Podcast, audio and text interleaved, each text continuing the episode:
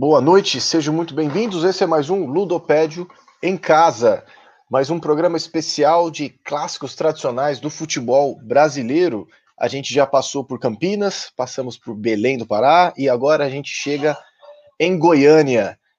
Estamos muito bem acompanhados mais uma vez. Eu estou aqui muito bem acompanhado também do meu companheiro Vitor Figos, editor, também historiador do Ludopédio. Como está, Vitor? Apresente os nossos convidados para falar dos clássicos goianos nesta noite de terça-feira. Boa, boa, noite, boa noite, Marco. Boa noite para todo mundo que acompanha a gente ao vivo e boa tarde, bom dia para quem for assistir depois ou ouvir depois. É, eu não vou ficar apresentando cada um, eu acho que cada um vai se apresentar aqui da maneira mais ou menos rápida, dizer, além do time que torce, que está um pouco óbvio na camisa, mas também dizer da, da onde vem, é, se vem da arquibancada, se estuda o clube, como é que é. Vamos começar, importante, começar por é, idade. Então a gente começa pelo Atlético, depois o Goiás, depois o Vila, beleza?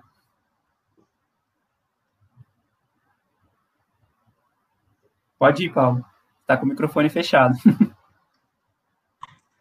Vamos lá, meu nome é Paulo Vinícius, mascote, agradecer ao Marcos, ao, ao Marco, ao Vitor ao Ludopédio, a toda a galera que assiste o Ludopédio. Satisfação estar aqui com o Michel e com o Maxwell. Então, eu sou Paulo Vinícius, mascote. Eu torço para o Atlético Goianiense porque eu nasci no bairro de Campinas, que é o bairro de origem do clube. Ali vivi toda a minha infância. Meu pai torce para o Atlético Goianiense também. Joguei bola ali na escolinha, no campo que hoje, esse ano, o Atlético disputa a Série A, que é o estádio Antônio Ascioli, e essa paixão ficou mais intensa quando o Atlético passou por momentos muito difíceis, no início dos anos 2000. E aí a luta por ver é, o estádio que estava destruído retornar fez eu me envolver muito com o Atlético. E aí essa, vamos falar um pouco disso, né?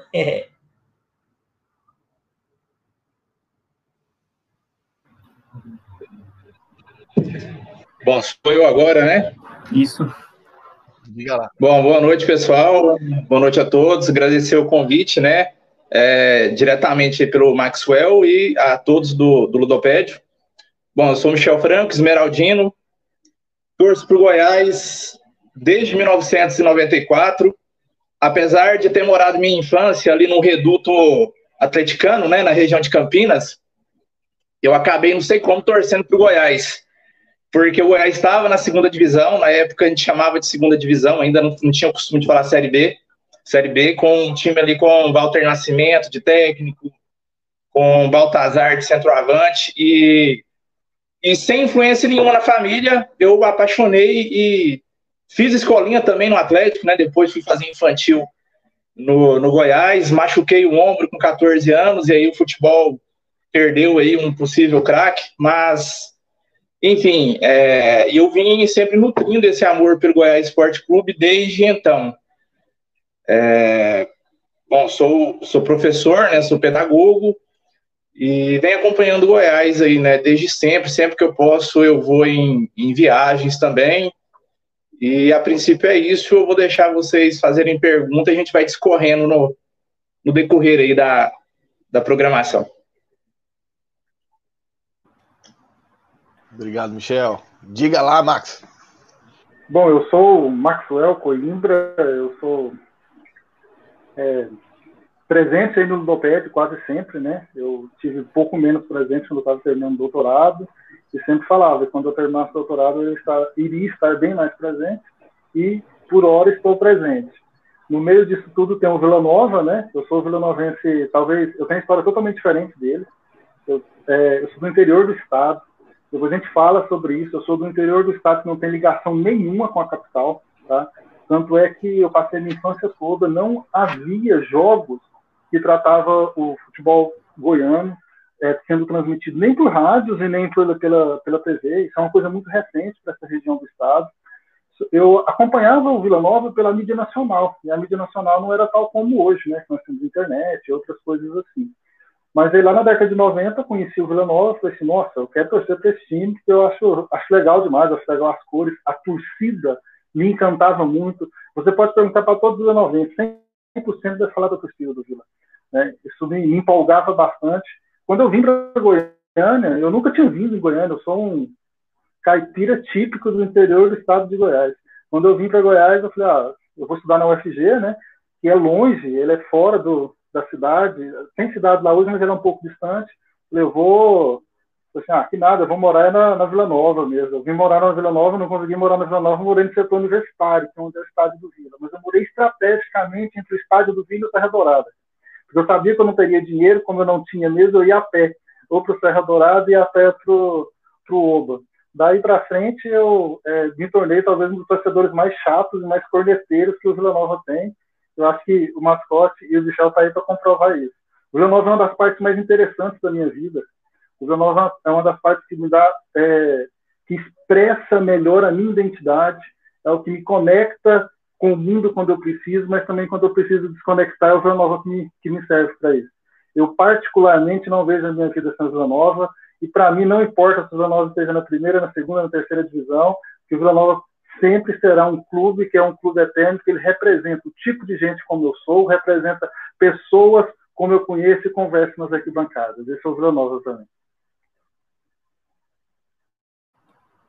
Muito obrigado, Marcos. É, já para começar essa roda de perguntas, é, pensando em duas coisas, dois fatores assim, e aí historicamente, porque, enfim, eu penso assim desde quando eu entrei na faculdade, a gente é, é programado a pensar historicamente, né? É, eu queria falar com vocês uma discussão sobre a fundação desses três clubes, pensando alguns fatores. O primeiro é a profissionalização do futebol, a, o eixo Rio-São Paulo data isso em 33, e a fundação do, do Atlético, que é o primeiro a ser fundado, é de 37, e, e ele nasce a partir de uma fusão estética do São Paulo, que é um time que era, era recente, porque o São Paulo ele nasce também pós-profissionalização, ainda que alguns vão dizer que ele é de 30, na verdade, São Paulo é de 35. É, mas a, ele a, a, se apropria, o Atlético se apropria das cores é, do Flamengo e, e da, do, do Vasco da Gama, em certa medida. E na esteira disso, é, tem outra discussão que, é, que aí a gente pode entrar, de fato, e colocar o, o Goiás e o Vila Nova é a, pensar a, a formação desses clubes a partir do seu recorte de classe. Então, pensar o Atlético e o Vila como um, clubes de origem operária e o Goiás nascendo aí de um, de um núcleo burguês da, é, da cidade. Então, é, esse é, é o, o, pontapé inicial da nossa conversa aqui. A gente pode seguir a ordem de fundação mantendo.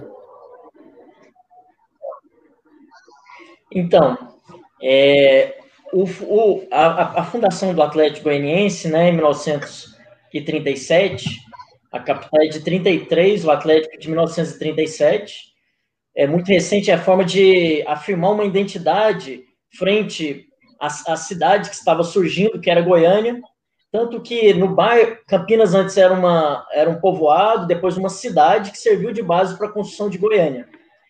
Quando Goiânia é construída, se gera uma rivalidade entre a antiga cidade de Campinas, que agora se torna um bairro, e a nova capital. Tanto que por muito tempo em Campinas, uma geração antes da minha, ainda se falava, eu vou lá em Goiânia.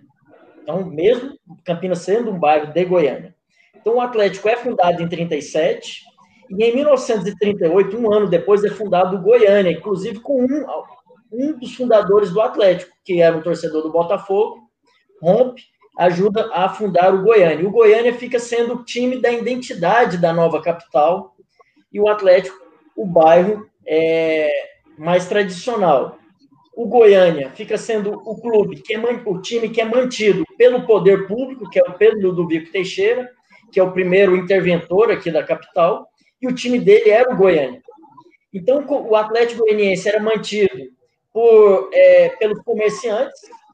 Quando o time ganhava, o bicho era pegar uma carne no açougue, pegar remédio na farmácia, é, frequentar a, a, boemia campineira e não pagar é, bebida, comida. E o Goiânia tinha jogadores do interior de Minas, do interior de Goiás contratados, que eram lotados como funcionários públicos no governo do estado. Então você tinha o time dos funcionários públicos, que eram bem pagos, e, e então era um, era um, um profissionalismo era um, era um amadorismo, mas com jogadores profissionalizados, como funcionários públicos. E o Atlético não. O Atlético, inclusive, às vezes perdia jogadores para o Goiânia por conta disso. É, sobre as origens e as cores, acabou se é, imortalizando uma narrativa de que o Atlético copiou o escudo do São Paulo e as cores do Flamengo. As cores do Flamengo, não há nenhum tipo de contestação de que realmente parte seus fundadores eram. O escudo copiado do São Paulo é, é, é necessário mais pesquisa, porque há uma foto do Atlético, 1938, com escudo triangular, parecido com o do São Paulo. É a primeira foto com esse escudo, que é esse escudo que eu tô aqui, esse aqui. Só que o São Paulo era muito novo para a gente pensar que ele já influenciava um time no interior de Goiás. Então, isso é um, é um mistério a ser desvendado. Mas isso foi é, em várias publicações sobre a história do Atlético, dos anos 50, dos anos 60, revistas, livros, isso foi imortalizado. É, então, o Atlético surge enquanto um clube de origem popular, o bairro atrás do estádio do Atlético se chama Vila Operária, ali moravam vários trabalhadores que ajudaram, inclusive, na construção da nova capital, e nos anos 40, aí o, o, os nossos colegas aí podem falar bem melhor que eu, surge então o Goiás e o Vila Nova, e o Atlético Vila Nova vão carregar algumas características em comum, de serem essa antítese do Goiânia e do Goiás. Perfeito. Diga lá, Michel. Então, é, tem, tem, tem, alguns pontos para serem colocados, né? O, o, o, Paulo Vinícius trouxe muito bem a questão da, da história do Atlético e tal. É, antes, antes de falar do, do meu Goiás Esporte Clube, eu quero só re, ressaltar o que, tu, o que tanto o Paulo quanto o Maxwell também sabem e concordam, que Goiás e Vila Nova, eles eram é, antagonistas até meados ali do início da década de 1970, né? Que Goiânia e Atlético, eles figuravam como a, as principais agremiações do estado, né, é, até emendando o que o Paulo é, trouxe, e o, o, Goiás particularmente, né, falando do meu time, é, a partir do início da década de, de 1970, que começou a, a, ter algum destaque, né, nisso aí até o Vila Nova foi primeiro, né, a questão de destaque é, estadual, com o bicampeonato do Goiás em 1971 e 72.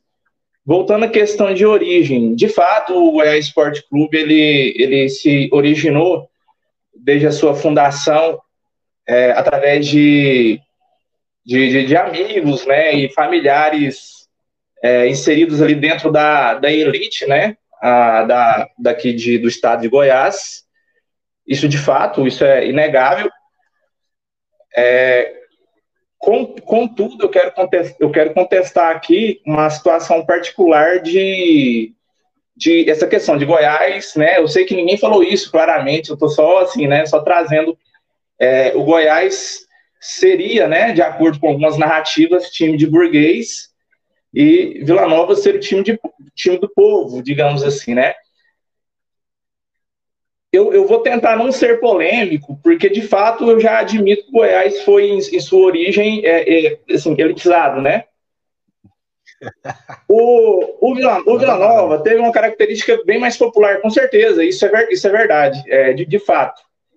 É, porque, por quê? Porque um militar de baixa patente, você tem que considerar ele popular.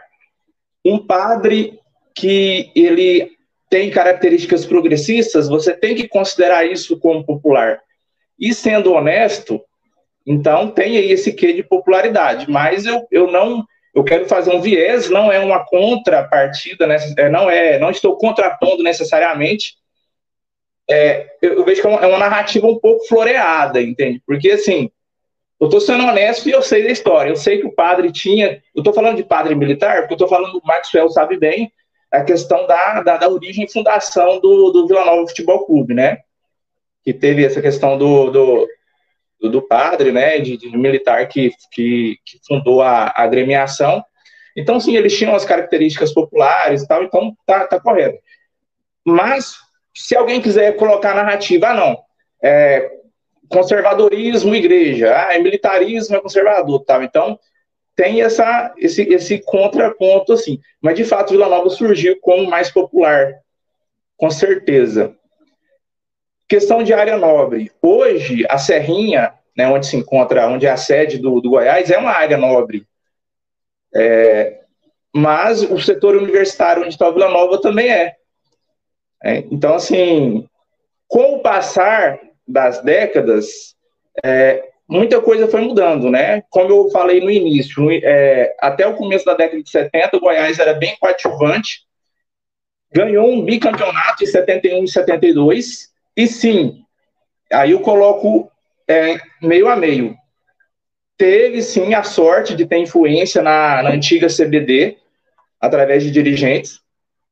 O que eu estou falando? O pessoal daqui já sabe o que, qual que é a introdução, né? Eu vou entrar na questão do convite para o Brasileirão de 73.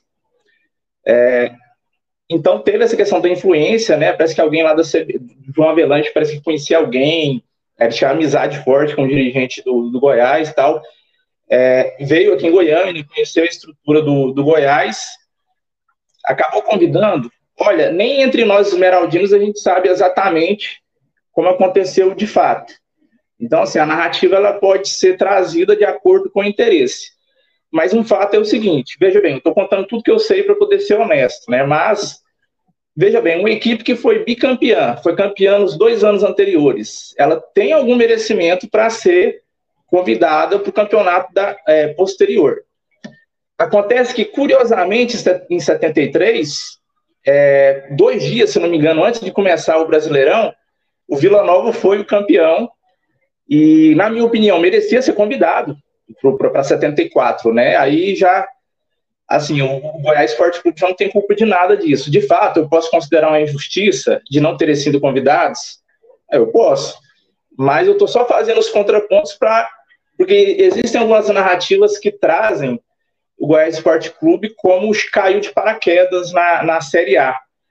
E, na verdade, não, não, não é essa a, a questão. Bom, é, veio o tetracampeonato do, do Vila Nova, né? 77 a, até 80, acho que é isso, né, Maxwell? E, e aí, até então, o mesmo Goiás estando na Série A, né, na primeira divisão, ele já ganhava uma notoriedade, mas ainda não era a principal equipe do, do estado. Aí, a partir do tricampeonato do Goiás, em 89, 90 e 91, e aí as boas participações na, na Série A, e, né, a partir de 90 ali, participação Libertadores, é, o Goiás ultrapassou em número de torcedores todas as demais equipes, né, principalmente o Vila. É, o Goiás, é, então, atualmente, né, da década de 90 para cá, é um time extremamente popular. É, bom, a princípio é, é isso. Valeu.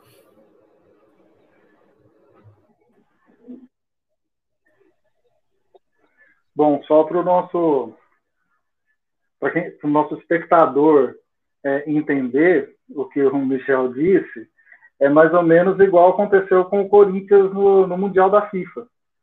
Tá? Aconteceu mais ou menos daquele jeito, só que isso se torna uma narrativa interna aqui no, no Estado, que, é, que foi por conta de ligações com a ditadura no período. Tá? Michel, fica tranquilo que eu eu sou das pessoas que mais gostam de desconstruir essa questão do, de time do povo. E povo é uma coisa muito construída sociologicamente falando. Ele vai ser usado em demandas.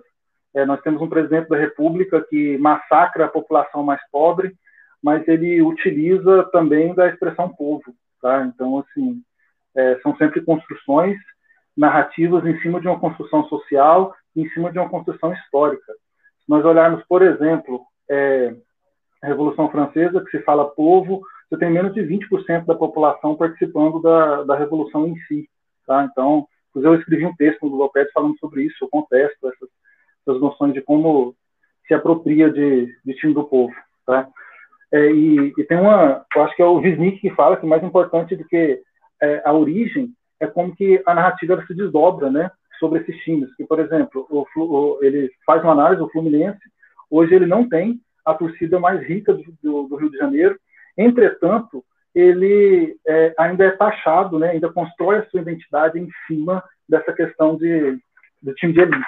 Então, mais importante do que a origem em si é como que isso se, como isso se constrói. Já que o Vitor falou que ele pensa como historiador, só estou dando um de, de, historiador chato aqui, pensando como historiador mesmo, gente. É, bom, a história do Vila Nova ela é, ela é, extremamente interessante, porque como o próprio Michel trouxe, ele trouxe dois personagens, né? Que um é um padre, que e, é, e não só esse padre, mas na verdade eu vou trazer três personagens da fundação do, do Vila Nova. O Vila Nova era tecnicamente um, um, um bairro, né? Um, um bairro operário, um local operário, e a identidade do clube ela se dá exatamente em uma praça, que é a Praça Botafogo. E era um campo, né? Era um campo de terra, e o time treinava ali, treinava em, em algumas ruas abaixo também. Mas é muito interessante você notar que o Vila Nova é formado por um projeto social. Ele é formado por um projeto social pelo Padre Balassieri, que é da Igreja Católica, né? Ele faz um projeto social para agregar justamente essas, esses jovens pobres que fundou, ajudaram a construir Goiânia, mas estavam trabalhando, né? eles moravam neste local que é, que é a Vila Nova. E há uma contestação, eu particularmente, enquanto historiador, eu vou contestar isso nos próximos, nos próximos anos, tá? E quem fundou o Vila Nova de fato é esse padre, e o militar não fundou o Vila Nova, tá? Porque acontece o seguinte: você tem a fundação do Vila Nova em 1943. Na verdade, você vai ter duas datas, só que a partir de 1942 você tem esse projeto social e esses jovens que jogam em vários lugares. Em 1943, quando o time se torna oficial e ele se é, se inscreve na Federação Goiana de Desporto, aí sim aparece essa figura, que é a figura de um militar de baixa patente, tá? que é o Coronel Ferraz, né, que é extremamente importante na, na, na fundação do Vila Nova. Nós temos uma terceira, uma terceira personagem, que também será pauta de estudos históricos aqui no estado de Goiás nos próximos tempos, que é uma mulher, que é a Celina Borges, ela faz parte da fundação do Vila, ela faz parte dos primeiros, não, né, anos do Vila Nova, entretanto, nenhuma narrativa atrás nenhum documento atrás. Então, assim, temos pessoas, nós já estamos montando é, resgatar também essa história. É, Vila Nova, o time do povo, ele se dá porque em 1943 o próprio os jornais da época traziam reportagens com o time do povo e o Vila Nova realmente era um time que agregava muitas é, uma identidade de bairros operários contrapondo com a distância que se tinha de lá do córrego, tá? É, que separava socialmente, que separava socialmente a cidade. Então, um ano depois, Vila Nova já é o time do povo. Mas a Alcova, né, o nome mesmo, é, pegou como time do povo, como aconteceria em, acontece em vários locais do mundo. Em 1950, o Onésio Barbeiro Alvarenga, que hoje é nome do estado do Vila Nova, tem um jogo no Campeonato Goiano, ele briga ele começa uma briga e vira uma briga generalizada e se expulsa quem? Se expulsa o time popular. Porque esse bando de pessoas fazendo algazarra não serve para jogar o futebol goiano. Eles são expulsos. E o que, que acontece? Quando ele volta para Vila Nova, ele continua fazendo vários jogos, né, semi-oficiais, até porque você tinha a federação, mas os jogos, é, jogos de várzea mesmo, e começou a ter mais público do que o campeonato goiano, né, porque as, goiano não, do que as competições oficiais da federação. Federação de Desporto até então. E o que acontece a partir disso? É, os outros times goianos exigem que o time do Vila Nova volta. E quatro anos depois tem o documento para comprovar isso, né? Está lá o convite com a assinatura dos outros, dos outros clubes goianos. Então, assim, o Vila Nova, time do povo, ele, se, ele busca essa identidade de time do povo por conta disso. Ele nunca abandonou isso, apesar de hoje nós temos uma diretoria extremamente elitizada, que tem utilizado o nome time do povo simplesmente como é, uma maquiagem o Vila Nova sempre trouxe consigo essa noção de, de expressão popular. Deixa eu só fazer um adendo aqui, só para me encerrar minha fala. É, vocês perceberam, quem está nos assistindo não é do estado de Goiás, nós falamos do, do Atlético e do Goiânia, né? É, foi a primeira grande rivalidade do futebol goianiense, tá? Porque no futebol goiano nós temos um outro grande clássico, isso é extremamente interessante, que é clássico mesmo, que quando eu digo em clássico, ele é gerador de identidades, tá? que é Anápolis e Anapolina. Tá? Pouca gente sabe disso, nacionalmente falando, mas existe um grande clássico no futebol goiano que também é a Nato Napolina. Quando vocês falaram da possibilidade de nós irmos conversar sobre os Zanova, sobre o Goiás, eu falei, vai trazendo um torcedor do Atlético, né, o mascote, insistir nisso, para nós criarmos realmente documentos, né, que eu acredito muito que o Ludopet faz muito isso, de criar documentos, mas criar esse documento para discussão mesmo, falar sobre a história desses clubes e a construção da identidade goiana e goianiense. Obrigado, Max. Obrigado a todos, na verdade, pela, pelos primeiros comentários, as primeiras apresentações, primeiros para situar a nossa audiência aqui também, porque hoje a gente está aqui num homenagem a Goiás, né, cara? Não é, um, não é bem um, não é um. A gente costuma fazer a tabela em dois. Dessa vez a gente conseguiu, felizmente, fazer um arranjo com, com três representantes. Eu tô quase eu vou tentar misturar um pouco de pergunta aqui do chat para não perder o fio da meada sobre uma coisa que o Max acabou de falar e também já tentar incluir algumas questões para os demais, tá? Só para não perder esse fio da meada, uma pergunta aqui que foi inclusive reverberada por alguns aqui no comentário é do Plínio Lopes. E aí para o Max, como surgiu essa figura do desse, como que essa figura do militar surgiu na construção da narrativa?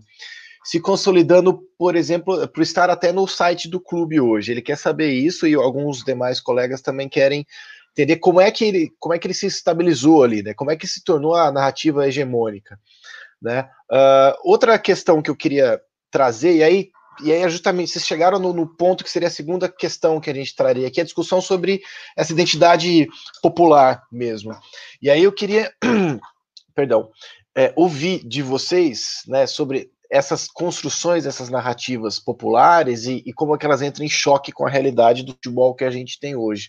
Por exemplo, a gente pega o caso do, do Goiás, parece muito me parece, eu ouvindo isso, me parece natural de acordo com as narrativas que a gente tem. Então, por exemplo, durante muito tempo, Goiás, a diretoria de, do Goiás aqui para São Paulo, por exemplo, era considerada uma diretoria muito eficiente, revelou grandes jogadores, né?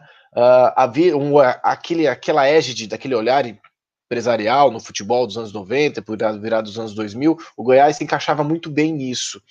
Uh, então, me parece que tem alguma coisa coerente nessa narrativa, mas eu queria ouvir do Michel sobre isso também, em quais são essas fissuras, né, dessa, dessa, se tem essa coerência ou não. E no caso do nosso querido Paulo Mascote, uh, eu queria ouvir, a gente estava falando em off antes também, não está ligado diretamente com a questão da identidade, mas está. E aí eu quero ouvir não, não necessariamente com a identidade, identidade popular, mas a mudança da, do visual, né? a mudança visual do clube, né? Uh, a transformação de um escudo em logo e aí qual é o impacto, inclusive, nessas raízes do clube? Qual, como, o que que você, como é que você enxerga isso? Tá? Uh, vamos inverter agora a ordem só para a gente responder essa pergunta já aqui do chat do Maxwell e a gente vai Maxwell, Michel e Paulo. Pode ser?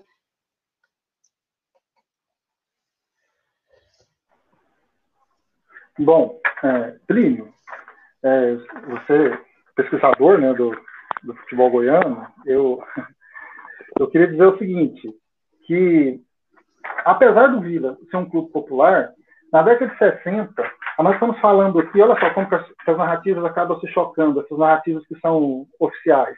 A década de 60, é, nós falamos né, que o Goiás ele, ele ascendeu especialmente por conta de uma ligação com a, com a ditadura militar. Entretanto, é, a narrativa do militar como principal fundador do Vila Nova, ela ganha força na década de 60. O Vila Nova não é um time que fracassa na década de 60 com a inserção da ditadura militar no Brasil. Pelo contrário, o Vila Nova é um time que tem sucesso na década de 60, talvez até mais sucesso no período de redemocratização, por exemplo. O Vila Nova ele tem sucesso na década de 90. Então, essa construção narrativa do Vila Nova como time que foi construído por, esses, por essas duas figuras, ela se dá necessariamente no início da década de 60 e no desenrolar da década de 60, que é um período vitorioso para, para o Vila Nova. Entretanto, o Vila Nova tem um grande problema que na, na década de, tem duas notícias de jornais aqui que são sensacionais. Na década de 40, na década de 50, dizia o seguinte: o Vila Nova teve mais presidentes do que jogadores, tá? já nessa época. Aí, um pouquinho mais à frente, na década de 60, o Vila Nova tinha mais de 130 mil processos trabalhistas. Tá? Então, assim, o Vila Nova, ele agrega esse tipo de bagunça institucional desde, desde sempre. Tá? O Vila Nova tem essa bagunça institucional desde um, um filho sem pai, tá? Sempre acontece muito isso com, com o Vila Nova, eu acho que a expressão nem é legal, né? Mas acontece muito isso com, com o Vila Nova. Enquanto o Goiás, ele tem uma... Eu não estou aqui falar do Goiás, gente. Enquanto o Goiás, ele tem uma continuidade do mesmo grupo que comanda o Goiás desde sempre. Então, o Vila Nova sempre foi muito bagunçado, mas ele afirma sua identidade como time do povo e essa ligação nessa origem com este militar, principalmente na década de 60. Ou seja, o Vila Nova se aproveita do regime militar e o regime militar também se aproveita do Vila. Tá? Regime não, né, caramba? A ditadura militar. Obrigado, Max. É, eu já eu, eu ia emendar na sequência, mas eu quero ouvir os demais também. Depois eu volto nesse assunto para falar sobre o período militar, porque eu tenho interesse em ouvir sobre é, a política de construção de estádios também, como o Serra Dourada também entra nesse mapa da, né, da Guerra Fria no Brasil, desse período, né, via ditadura militar. Mas calma, vamos devagar para todo mundo poder falar, senão aqui a gente desembesta para um caminho e não volta. Michel, sobre, eu queria voltar sobre ainda sobre essas narrativas, né, é, sobre time popular e tal. Vou tentar trazer um. refazendo a pergunta e puxando um, um paralelo aqui com o São Paulo, é, especialmente com o São Paulo, o time do Victor, é, que aparece nos anos 90 e para os anos 2000 uh, como o time modelo, gestão organizada, né, eficiente, sabe vender jogador, aquela coisa toda. O Goiás, das suas guardadas devidas proporções, aos nossos olhos, também tinha essa, essa, essa imagem né? Uh, isso reforça um pouco esse, essa estereotipação, né, essa narrativa de elite, de time de burguesia, enfim, tudo isso que a gente está aqui discutindo e desconstruindo também. É, eu queria ouvir de você como é que, como é falasse um pouquinho desse período da história do Goiás, é, se essa comparação ela faz sentido mesmo, e como é que você vê isso hoje, né? Porque a gente fala muito de time popular, time de elite, etc e tal, mas precisa olhar para a arquibancada primeiro para saber se o time, o que que significa isso também, né? Converse, conta para a gente um pouco. Certo. É, em relação à questão de formação de jogadores e venda, é, eu, eu, eu, concordo é, com essa comparação. Tem a, alguma, alguma semelhança, sim, né? haja vista desde a venda do, do, do cacau, é, o, o, Goiás sempre vem é, ali formando jogadores, né? E também é, cuidando da parte estrutural. Então, assim, é, eu concordo nesse sentido com essa semelhança é, suscitada por você em relação, em relação ao São Paulo, né? O Goiás, em 95 ou 96, se eu não me engano, vendeu um volante Romeu, volante pé de ferro. É, erra passe de 10, 12 metros. Vendeu por um milhão e meio de reais. Tá? 1, alguma coisa. É, é, foi mais de um milhão de reais. Isso lá naquela época, né? Então o Goiás sempre teve, bom, pelo menos desde a metade da década de 80 para cá, né? Que, que eu tenho essa lembrança é, o Wes tem essa característica, assim, parecida com São Paulo na questão estrutural, a questão de investir, né, resguardar das proporções, né, centros de treinamentos, é, investir na base, existe essa semelhança, sim. E aí você comentou também sobre a questão do a pauta da, da popularidade, né, a questão da abrangência de torcida, tal. Eu, eu penso assim, é, até ali meados da década de 1970, eu penso que todos nós aqui, os goianos aqui, a gente acaba concordando de certa maneira, né? Eu acho que uh, eu, eu, começo assim a, a enviesar mais a partir ali da década de 1980. Como eu já disse, né, o Goiás foi é, ficando né, mais popular. E o que, que acontece? O que, o que, que a questão de popularidade? Tudo que é popular é porque chega no povo. Acesso. É, e a gente pode também dizer sobre um item chamado paixão. Então é o seguinte, tudo que chega no povo, que desperta paixão, né, que é acessível, isso vai se tornar popular. E foi o que aconteceu né, com o Goiás Esporte Clube, seus torcedores, sobretudo a partir da década de 1980, é, o Goiás ficou desde 71 para cá, desde quando iniciou o Campeonato Brasileiro é, nessa modalidade um pouco mais enxuta, vamos dizer assim, né? Quando o Atlético Mineiro foi campeão em 71, o Goiás ficou certamente 70% das competições na divisão principal. Então, o torcedor goiano está aqui. Por mais que na época, lá 70, 80, tinha muito torcedor é, de times do estado. É, a gente fala aqui, né? Torcedores do times do eixo, né? É, Começou-se a ver ali. Primeiro, o torcedor começou, ah, eu torço pro. Eu torço pro Vasco, torço pro Santos, torço pro São Paulo, pro Flamengo, mas eu também vou torcer pro Goiás. E, né, gradativamente, década de 80, 90, e principalmente agora a partir de 2000, foi tendo uma, uma, uma, mudança e hoje a gente encontra muitos torcedores, a maioria, né? Isso não é, não é, nem minha opinião, né? Isso é através de pesquisas, né? Torcedores somente do Goiás Esporte Clube, né? Então, de, do final da década de 80 para cá, o Goiás se tornou, ao meu ver, né? Através das pesquisas, o time mais, equipe mais popular do estado por conta dessa abrangência. Longe de mim querer desmerecer a, a grande história né, da, da, das demais agremiações. Até já falei na fala anterior que, que realmente as demais equipes teve uma origem mais popular que Goiás Esporte Clube, mas de algumas décadas para cá, o Goiás se tornou popular por conta disso. É, e só fazendo um adendo aqui, para poder finalizar essa fala, é, quero dizer que nós vivemos em um estado que ele é um, é um reduto é, reacionário, fundamentalista religioso e, agro, e agropecuarista. Então, é, por mais que nós é, é, é, é somos apaixonados pelos nossos times, não tem como, dentro de todos esses, esses nichos, todas essas esferas aqui no estado de Goiás, a gente, infelizmente, infelizmente assim, né? Eu falo infelizmente porque eu sei a opinião tanto do Paulo quanto do, do Maxwell, né? Que são pensamentos progressistas como o meu, de modo geral. Então, infelizmente, a gente vai ter uma grande quantidade de, de, de, de, de pessoas assim, né, com esse pensamento mais é, conservador dentro da, das respectivas torcidas. E é isso. Obrigado, Michel. E aí, Paulo? Então, aproveitar para trazer aqui ó, algumas questões que vão sendo, por uma razão ou outra, encobertas com o passar do tempo, né?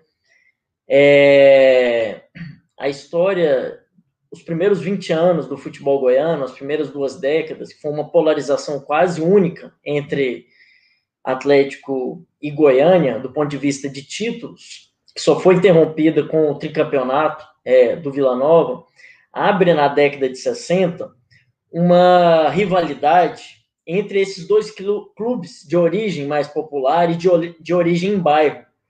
Então, a década de 60 é de conflito entre de grande rivalidade entre Atlético e Vila Nova. Porque o Atlético também é chamado de Clube do Povo em vários documentos. Você tem um disco do Atlético campeão goiano em 64, que isso vem nas narrações, vem na contracapa do disco. Você tem ainda, no início dos anos 70, uma placar de 71 que destaca, é, é o clássico do povo, os dois times de maior torcida se enfrentam. Em 73, tem um concurso que a placar faz no Brasil inteiro para ver qual é o clube mais querido de cada estado. O Atlético ganha em Goiânia, em Goiás, como o clube mais querido dos goianos. Os relatos que a final de 70 é entre Atlético e Vila Nova no Estádio Olímpico, o estádio estava meio a meio. Então, tem as figuras de torcedores muito simples, que são é, torcedores símbolos dessas é, duas torcidas. Só que, pelo o crescimento estratosférico do Goiás, que nós temos que reconhecer a partir dos anos 70, muito dessa história vai sendo encoberta. É, o Goiás, temos que reconhecer que foi o, o clube que melhor se adaptou à lógica empresarial de futebol, não, não há como negar que o, o, Atlético e o Vila revelaram jogadores tão bons ou melhores que os que o Goiás revelou nos anos 70 e 80, Só que o Goiás fez negócio com esses jogadores muito melhor do que o Atlético e o Vila Nova fizeram. Aí junta-se a isso também uma grande capacidade de atuação em, em, em bastidores e influenciar é, é, é, federação, arbitragem, coisa que, como o Michel bem colocou, nós temos que, é, numa perspectiva crítica, entender os clubes à luz de uma sociedade de classes. Nós temos também o Atlético muito forte na Federação de Futebol nos anos 60. Nós temos um, uma, um episódio é, é, icônico do futebol de uma seleção para ver quais times goianos iam para o brasileiro da Série A, em que o juiz beneficia o Vila Nova, era uma falta para o Itumbiara, ele marca como se fosse para o Vila, o Vila vai lá e faz o gol e consegue a classificação. Enfim, não é negar de que na história dos times, como diz o Eduardo Galeano, né, você tem o um futebol ao sol e à sombra. Tem sol e sombra nos, nos, no, no, em todos os clubes aqui da capital. Mas, sem dúvida, é, Atlético e Vila Nova tem um vínculo com, com um bairro muito grande, mas eu arrisco dizer que se o Atlético não conseguiu, nos anos 70 e 80, que é quando mais crescia a população aqui no estado, ter é, títulos que, que pudessem fazer a sua torcida continuar sendo grande, eu arrisco dizer que o Atlético é o clube que tem uma relação com o bairro mais profunda entre os clubes é, da capital, e principalmente com o seu estádio coisa que o Vila Nova é, tem também, mas eu não vejo é, essa coisa do que se faz com a, com a, com a tradição, né, é, é, ou, ou, com o mito de, de ou com as, com as razões materiais que fundam uma identidade, hoje eu vejo menos resistência quando, dentro da torcida do Vila, quando se fala em vender o Oba e fazer uma arena lá no setor aeroporto, do que nós vimos com a do Atlético, já uma torcida combalida, em 32 anos ganhou três títulos, mas quando tentaram destruir o estádio do Atlético para fazer um shopping, ressurgiu gente das catacumbas para enfrentar construtor, enfrentar diretor, enfrentar político que era diretor, para não deixar o estádio ser é, destruído. Então, é, não é fazer uma narrativa de que tem um time que é só bom, que é só povo tal. Todos os times vão ter isso. Se tiver a, a, a presença da torcida organizada do Goiás nas periferias, aquilo é o povo pobre, trabalhador e desempregado a torcida organizada do Vila também, coisa que hoje o Atlético não tem. É, mas assim também nós temos outros elementos desse futebol é, gostoso e bonito que é da história do Atlético, que é, por exemplo, esse vínculo com o bairro, com o estádio, que vai na contramão do chamado futebol moderno. Obrigado, Paulo. É, você quer comentar, Michel? Pode falar. Sim, não, porque, como eu disse, né, eu, eu, eu morei em minha infância e adolescência, setor centro-oeste, setor dos funcionários, que o Paulo Vinícius deve conhecer bem ali nas imediações do Atlético. Então, eu tenho que concordar com ele essa questão da identificação da torcida do Atlético com, com o estádio Antônio Ancioli. Queria comentar outras coisas, mas vou esperar vocês que estão Não, né, cara, dirigindo fica à vontade. Aqui é para ser uma conversa bem tranquila, um bate-papo mesmo. É, o nosso roteiro é bem, bem flexível, até porque hoje tem muito comentário, tem bastante gente perguntando. Deixa eu dar um aproveitar que a gente está perto do nossos 45 minutos mesmo e dar uma rodada aqui para agradecer o Carlos, o Marcelo, bolonista, Uh, o Ezequias, companheiro Ezequias também, bolonista, passou, quem que passou? O Ailton tá, o Ailton tá aqui também com a gente, mais uma vez. Toca o Hélio, muito obrigado.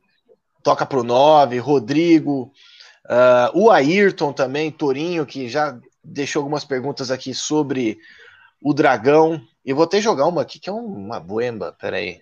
Calma aí. Pera aqui.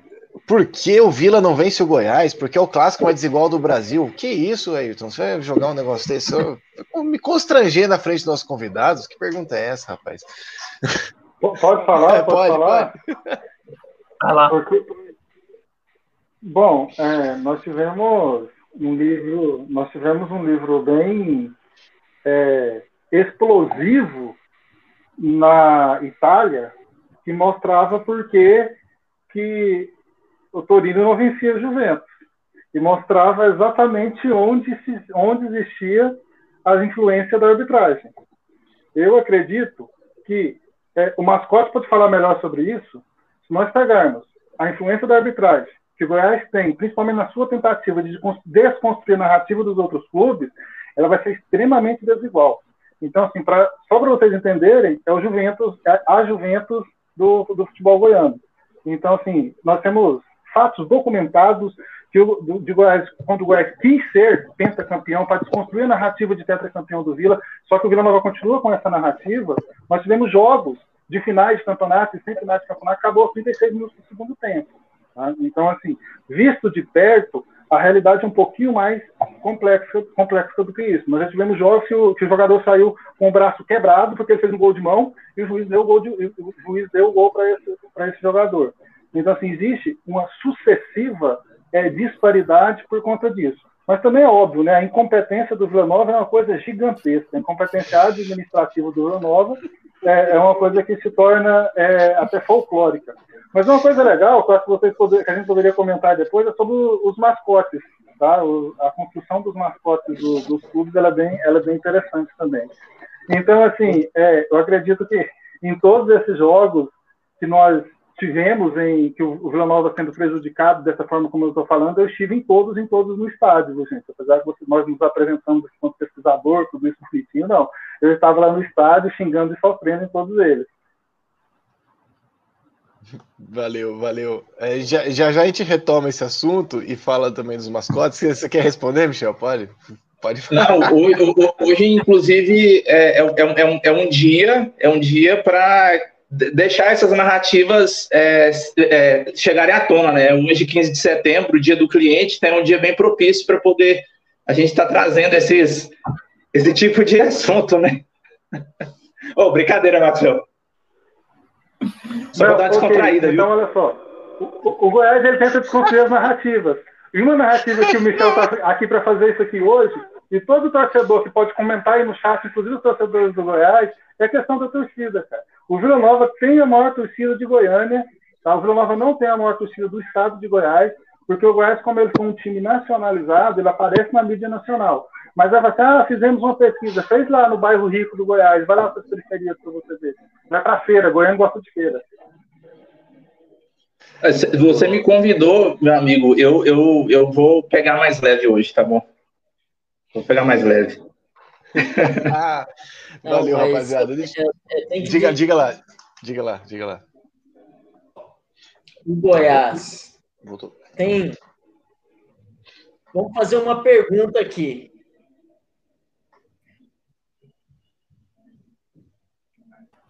Que travou, travou? dele, né? Vou fazer uma pergunta aqui. Mas, Marcos. Marcos. O, o, o, o, dirigente Túlio Lustosa, que saiu, saiu da. da, Estava é, dirigente do, do, futebol do Goiás até pouco tempo atrás, até mês passado. Ele jogou no Goiás muitos anos, né? É, eu, eu lembro mesmo de uma defesa que ele fez com a mão, ele enquanto volante do Goiás, num clássico contra, contra o Vila Nova. Então isso ficou muito na minha cabeça. Ele defendeu com a mão, o juiz não deu pênalti. Mas aí, assim, agora, sem brincadeira, sem, com todo respeito, Maxwell, década de 90, 94, doravante, é, eu, antes eu não vou dizer, mas a, de 94 para frente, sinceramente, com exceção dessa defesa com a mão do Túlio, eu não vejo da forma que você está vendo aí, não, porque assim, a, a, o número de vitórias é muito, é, é, é muito maior. Agora, se você falar que de para trás, 93 para trás, realmente eu, sinceramente, eu não, não, não tenho conhecimento, sabe? Calma aí, gente, calma aí, já voltamos desse não, assunto. Não, não, o fato folclórico que eu falei, o fato folclórico é o, o Fabrício Carvalho, que ele saiu para. Ele enfaixou o braço, depois deu, ele quebrou o braço, deu luxação no braço, que fez o gol de mão foi um dos últimos. Ele, ele saiu, né? Ele ainda estava jogando muito bem, ele passou pelo Goiás, ele fez um gol de mão e deu luxação no braço por conta disso. Boa. O, acho que o nosso, nosso companheiro do Dragão, caiu, mas daqui a pouquinho ele tá de volta. Vou aproveitar para passar só uns recados, pessoal. Vocês me dão licença? Já mandei mensagem para ele. Passa Já? os recados aí. Beleza. Não, primeiro é voltar a agradecer a todo mundo que está aqui com a gente, que está nos ouvindo. Pode continuar mandando perguntas, que a gente vai tentando encaixar e dando ordem aqui. Tem muito assunto, tem algumas pinicadinhas, algumas provocaçõezinhas aqui, mas eu acho que tá tudo de um jeito bem legal, bem tranquilo. Estão falando que realmente que o Vila é uma bagunça mesmo, mas é o, enfim, muitos elogios e tudo mais. Uh, tem um, um, outro assunto aqui que o próprio Ayrton, companheiro lá do Bolão também, companheiro bolonista também está aqui trazendo, que é sobre a presença do Goiás, né, como, como força política, né, por, pela proximidade, por estar tá, por tá presente, né, no, no Clube dos 13, também tem os efeitos disso também para a história mais recente, mas tudo isso a gente vai tentar abordar já já. Uh, obrigado para todo mundo estar tá aqui. Se você chegou até aqui, está conhecendo o Ludopédia aqui hoje, seja bem-vindo, obrigado. Você provavelmente está vindo aqui por conta do, do assunto ou por conta dos nossos convidados. E saiba que todas as terças-feiras a gente tem uma discussão aqui sobre algum tema ligado ao futebol, mas a gente tenta trazer especialmente elementos fora das quatro linhas. Ó, o nosso companheiro voltou aqui. Assuntos das quatro linhas. Uh, queria também deixar um, um convite a vocês para visitar nosso site, ludoped.com.br, tem o maior portal acadêmico sobre futebol da América Latina, ou seja, a gente tem conteúdo para tudo que é gosto. Obviamente, é sempre com viés de ciências humanas, é pensar o, a realidade brasileira, a sociedade, a política a partir do futebol nas mais variadas áreas. Uh, também convido vocês a conhecer também, seguindo seguir nas redes sociais, obviamente, e também conhecer o nosso ludopedufc.com.br, a nossa lojinha. Tem alguns livros lá, tem o lançamento da editora Ludopédio do ano, Democracia Futebol Clube. Em breve teremos novos títulos. E também lá no ludopedufc.com.br barra apoie, você também tem uma maneira de poder ajudar a gente ali, como diz no companheiro Malaya, pingar uns capilé lá pra gente ajudar a tocar esse trampo aqui. Chega de merchan por enquanto. Vitor, to toca a bola aí e se embora. É, você ia, Marcos, ia falar um pouco do, da, da, construção do Serra Dourada, né? No, no contexto da, da, ditadura militar. E aí eu queria. Um, um, acho que o Paulo quer falar alguma coisa antes. Não, só antes, é porque foi. Acho que foi. Tem algum torcedor do Goiás aí acompanhando, cortou minha internet e aí, clássico é clássico, não pode passar provocação. Eu fiz a pergunta, o pessoal pode responder no chat. Quantos títulos goianos o Goiás tem que ele tinha um orçamento menor que o adversário? Quantos títulos goianos? Agora, quantos títulos goianos do Vila e do Atlético ele tinha ou mesmo orçamento ou um orçamento menor do que o de um ou mais adversários? Aí você vai ver quem são a diferença de um título e de outro. O tetracampeonato do Vila Nova vale mais do que o pentacampeonato do Goiás, pelo nível do futebol praticado. Os campeonatos amadores do Atlético, para mim, são mais importantes que os campeonatos profissionais, porque os caras jogavam por amor, jogavam para ganhar uma cerveja no final da noite, no, na, na Rua da Boemia, na Rua Bahia, lá, em, lá no bairro de Campinas. Então, é, o Goiás pode ter mais títulos, mas os melhores não são os dele. Marcos, você quer falar ou não? Marcos, você quer falar ou não? Fez o... Ah, tá. Não, é, a, a minha pergunta seria para discutir a relação dessas torcidas com, com o estádio Serra Dourada. O Paulo falou um pouquinho da, da relação do estádio do Atlético com o seu estádio, mas dos outros clubes com Serra Dourada, pensando que, que é um estádio construído dentro de um contexto da ditadura, e, e, e lembrar para quem não, não, não, sabe, tem um outro estádio, que é o Estádio Olímpico, que, segundo informações, ele, ele não era nem um estádio, era um buraco há, há muito tempo, ficou só um buraco na cidade. Então, qual que é a relação desses lugares? Porque, assim, futebol sem torcida não existe, futebol sem estádio também não existe. Então, pensar como, como relacionar com esse espaço que, que é tão, tão importante, tão emblemático para a construção de rivalidades. Pode seguir a ordem contrária agora, Paulo? Pode ser? Beleza, sobre Bora os lá. estádios? Bora Isso. lá. Bom, é, o estádio olímpico ele é um estádio é, que vai marcar muito da história, principalmente do Atlético e do Goiânia, né? Que os campeonatos amadores eles se deram lá, apesar que o Atlético disputa uma final de campeonato no, no seu estádio próprio, que é no estádio Antônio Ascioli, mas o Olímpico era o lugar dos grandes encontros, dos grandes embates, então um lugar de muitas alegrias para a torcida do Atlético e do Goiânia nos anos 40, 50, Goiânia, Atlético e Vila Nova ganham títulos ali nos anos 60. O Goiás chega também a ganhar é, títulos no Estádio Olímpico, mas o Serra Dourada ele vem junto com um projeto de modernização conservadora empreendido pela ditadura militar brasileira, de construção de grandes obras e digamos que, o, como eu tinha dito anteriormente, o Goiás é o time que melhor se adequa a uma nova realidade econômica e social é, nos anos 70, em todos os sentidos. Tanto no sentido de administração, de organização, de venda de jogadores, de atuação é, e, e, relações privilegiadas junto ao, ao, ao governo da, da, ditadura militar. É claro que nós não podemos ser é, é, levianos. Claro que existiam atleticanos ricos que estavam na ditadura militar, vilanovenses também, mas é, as relações do então presidente Melchior Luiz Duarte é, e as boas relações que ele tinha com o governo à época, o governo estadual, com o governo federal, e ele não esconde isso de ninguém, é, que fizeram com que o Goiás fosse o time convidado para o Campeonato Brasileiro de 1973, vão se somando com é, a ascensão do estádio é, Serra Dourada. No caso do Atlético o, é, e do Goiânia, o Serra Dourada ele é um, acaba sendo um, uma, um golpe muito pesado sobre o Atlético e o Goiânia, porque é um período onde o Atlético vai decaindo na conquista de títulos, a população crescendo, os times que estavam ganhando. Então, é, logo mais fáceis de se torcer eram o Goiás e o Vila Nova o Goiás se dedica aos campeonatos nacionais e faz estádio Serra Dourada o, o, o seu, o seu grande palco ali no, é, no estádio, e o Atlético vai ficando para trás. O estádio Olímpico vai ficando para trás, o estádio Antônio Ascioli vai sendo cada vez menos utilizado, e o Atlético só vai encontrar suas glórias no estádio Serra Dourada em alguns jogos do Campeonato Brasileiro da Série A, que tem outro nome, em 1980, também no, e depois de 85 até 1990.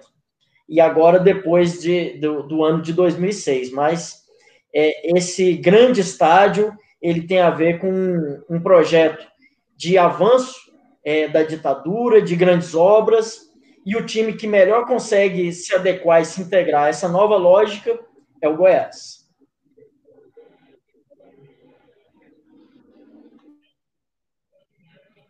Michel. Então, lembrando que o estádio Serra Dourada, inaugurado em 9 de março de 1975, num jogo amistoso entre a seleção de Portugal e a seleção goiana, ele, ele se confunde ali com a história do Goiás no Campeonato Brasileiro. É, porém, o, quando da fundação do, do, do estádio Serra Dourada, né, o, o Goiás já estava no, no, Brasileirão, né, desde 73. Então, como o Paulo trouxe bem, o Goiás soube usar bem, né, toda essa lógica e tal.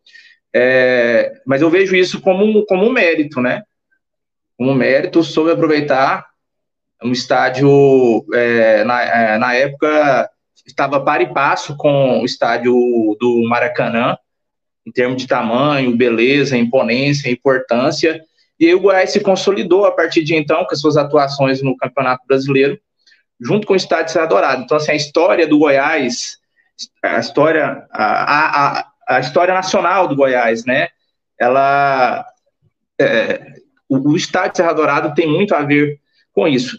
Questão do, do, do Estádio Olímpico, é realmente, né, para a história do, do, do, torcedor do Goiás, é, o Estádio Olímpico não vai ter, assim, né, tanta importância, né? Haja vista que todos os participantes já trazem a história do futebol goiano, é, é, viram que inicialmente Goiânia e Atlético, né, como protagonistas, e a partir da década de 70 ali Vila Nova e, e, e depois é, Goiás. Inclusive, eu quero até dar pitaco na história aí do, do, do, do Vila Nova, o Marcos Céu não trouxe, mas eu tenho certeza que ele sabe muito bem, né, então a história no Estádio Olímpico é, de, um, de, um, de, uma final de campeonato goiano que começou num dia e terminou no outro. E o Guilherme, centroavante do, do, do Vila Nova, é, é, ídolo né, do, do, dos torcedores do Vila Nova, ele foi pro, pro, pro gol pra, e defendeu uma cobrança de pênalti, né, no estádio olímpico, né?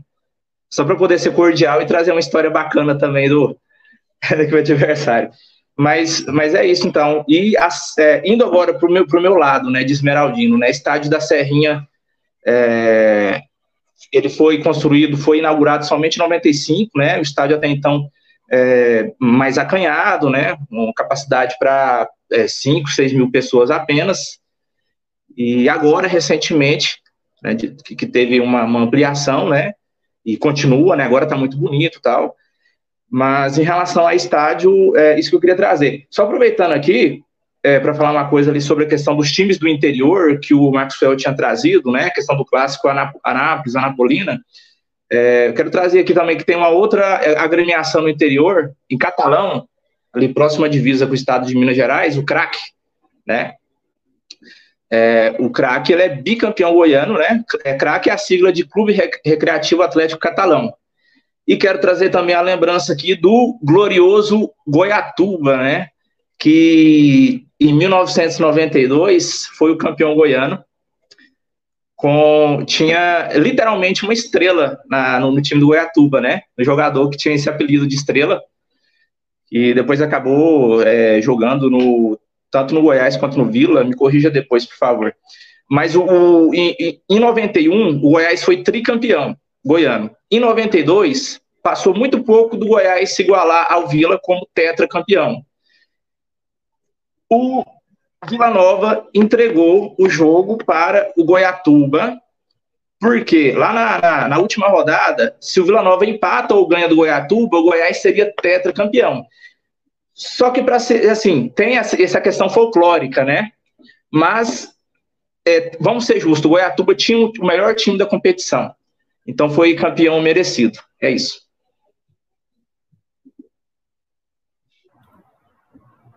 Vai lá, Marcos. Bom, eu vou só falar só duas coisinhas antes de falar sobre isso, que é o seguinte. Quando eu falei que o Vila Nova era bagunçado, vocês não têm noção do que é bagunça. Eu trabalhei no Vila Nova e eu nutria a ingenuidade que o Vila Nova ainda seria um, um grande clube, um cenário nacional, disputaria Libertadores, Série A durante vários anos. Não tem, tá? Sendo bem sincero, depois que eu, que eu convivi dentro do Vila Nova, eu tenho certeza que isso não vai acontecer. Se acontecer, vai ser aquela coisa é, esporádica ou por um acidente, vai lá, sobe, depois cai, tá? Vila Nova não tem condições, a não ser que faça uma, uma reforma administrativa que nunca aconteceu em sua história, tá? Então, assim, é bem complicado a, a história do, do Vila Nova. E outra coisa é o seguinte, quando eu chamei o mascote aí, podem cobrar dele, viu? É porque o convite tinha uma ele só seria convidado se ele trouxesse um texto depois do Ludoped, tá? Podem cobrar que ele vai trazer um texto depois. O mascote é, é um pesquisador de futebol aqui no estado de Goiás. Nós pesquisamos desde de 2006, né, mascote na, na UFG. Eu, eu tenho essa, essa tentativa de ficar pesquisando futebol aqui no, no Cerrado e o mascote é uma dessas pessoas que, que também pesquisa aqui, tá bom? Podem cobrar dele que ele vai trazer um texto. Então é o seguinte, é, essa, o, o Goiás ele, está no, ele soube se inserir num projeto de nacionalização que é um projeto de nacionalização que a ditadura militar ela fez muito bem. Né? Existe sempre isso, os projetos de nacionalização se utilizando do futebol, e quem melhor fez isso foi o Mussolini com o campeonato italiano. Né? O Hitler não conseguiu fazer isso na Alemanha, mas é, você conseguiu fazer isso brilhantemente na Argentina, deixando campeonatos praticamente é, metropolitano e deixando forças específicas em certos lugares da, da Argentina para não fragmentar essas outras forças. O que foi feito aqui em Goiás foi isso. E não sei se vocês notam, Tá? Existe uma coisa que parece uma curiosidade meio sem sentido. O único time vermelho que sobreviveu à ditadura militar como grande é o Internacional. Tá? Existiu, eh, os outros times foram desconstruídos como times grandes no interior do país. E o Goiás é muito fácil você.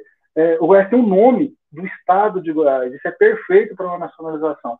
Todos os times com nomes de estado, eles foram perfeitos para este projeto de nacionalização. O estado de Serra Dourada, ele, todos nós gostamos de Serra Dourada, eu gosto de Serra Dourada, mas ele é arquitetonicamente programado para você ter uma falsa ilusão de grandiosidade no que diz respeito à torcida. Porque a torcida ela fica distante do, do campo em si, não é aquela coisa, é, por exemplo, os aflitos e outros estados dessa forma. Quem, por exemplo, e ele é arquitetonicamente idêntico a outros estádios do mesmo período. O Serra Dourada ele é o Parque Sabiá, um pouquinho maior, tá? Um pouquinho não, bem maior no caso. Mas ele é exatamente a mesma coisa. Ele é exatamente a mesma coisa, arquitetonicamente falando, de vários estados do Brasil. Tal como universidades que foram feitas no Brasil nesse período, ela era arquitetonicamente programada para a população ficar em determinado lugar. O Serra Dourada é isso. Tá? O Serra Dourada ele foi feito no interior de um projeto de nacionalização. Ninguém melhor do que um time com o nome do estado que está no interior do Brasil, que era o, que era o Goiás. Não dá para ser o Vila Nova, o time vermelho, que, que constrói essa ideologia, né, constrói essa narrativa de um time popular e de um time que começou como progressista no seu início. Então, assim, para além das questões mercadológicas, tá, para além das questões de marketing, também existe, existem questões culturais que envolvem, né, aí o mascote enquanto marxista e eu não, no caso, né, que trabalho com questões culturais, também essas questões culturais, elas influenciaram na afirmação do Goiás como o maior time do Estado. Foi a intenção da ditadura militar construir um time no interior do Estado, no interior do Brasil. E esse time no interior do Brasil não poderia ser um time que tem uma ligação necessariamente com o bairro, e muito menos um time vermelho. Então, a construção do Terra Dourada, expulsar os times das suas próprias casas, e de fato o, o estado do Atlético, a torcida tem uma ligação muito maior com, com isso. Inclusive, eu não fui no estádio ainda depois que reformou, faço questão de ir.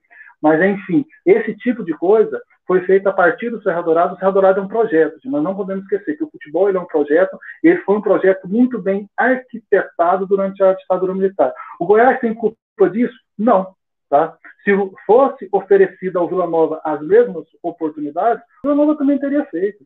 Se fosse oferecida ao, ao Atlético as mesmas oportunidades, o Atlético teria feito ao Goiânia. Tá? Mas aconteceu, né? nós trabalhamos com fatos, como aconteceu com, com o Goiás neste momento.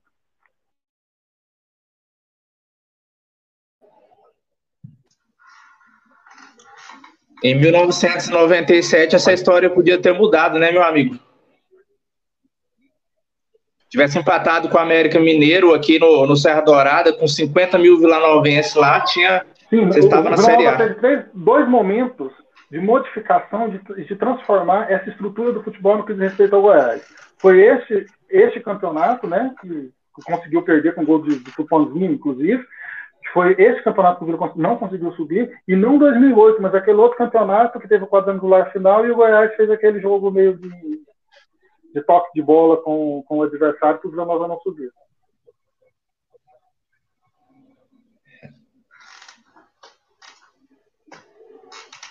A gente está com muitas, muitas perguntas de assuntos muito diversos aqui. Eu estou quebrando a cabeça para poder aproveitar no, da melhor maneira o nosso tempo.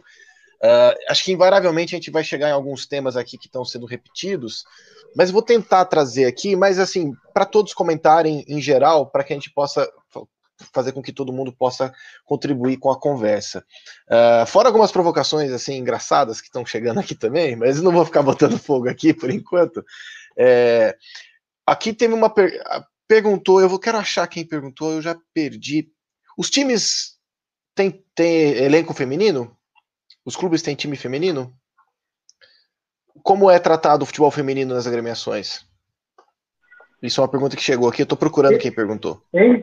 Tá, então vamos pensar uma coisa aqui. Vamos pensar quando não é obrigado e quando os, os clubes têm o futebol feminino como DNA. Goiânia tem um clube de futebol feminino extremamente tradicional, que é o Aliança.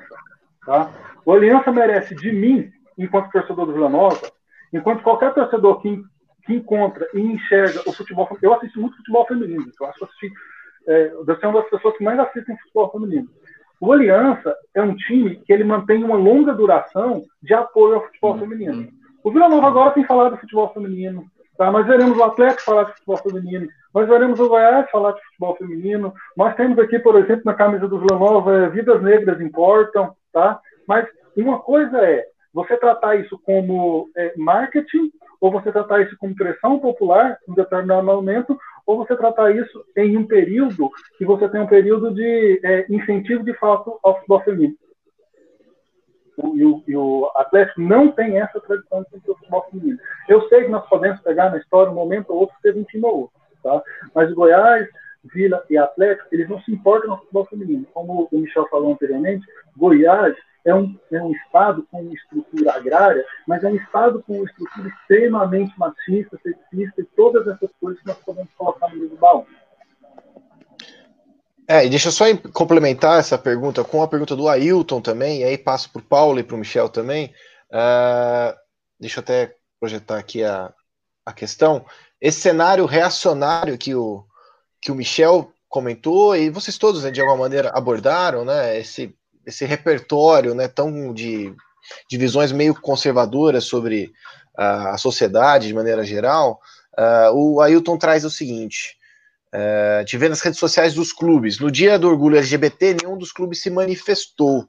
Aliás, só o Operário no Mato Grosso e no Centro-Oeste postou, mostrou apoio.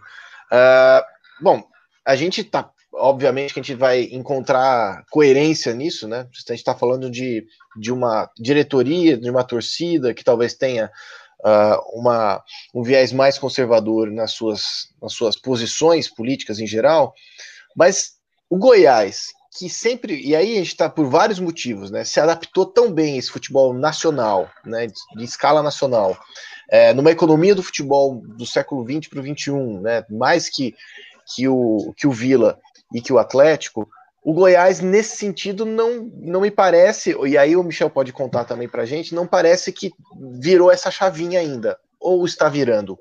Como que, porque a gente tem alguns clubes aqui do Brasil que estão fora do eixo, uh, que tem se manifestado. O Bahia é um caso bem exemplar, acho que muito também fora da curva, mas tem outros clubes que têm se manifestado e tentado trabalhar essa imagem uh, sobre a inclusão nas mais variadas pautas. O que, que você tem a dizer sobre isso, Michel? O que, que você vê aí do Goiás? O que, que conta para gente? Então, de, de forma geral, não, não está mudando. Não, não tem nenhuma novidade nesse sentido.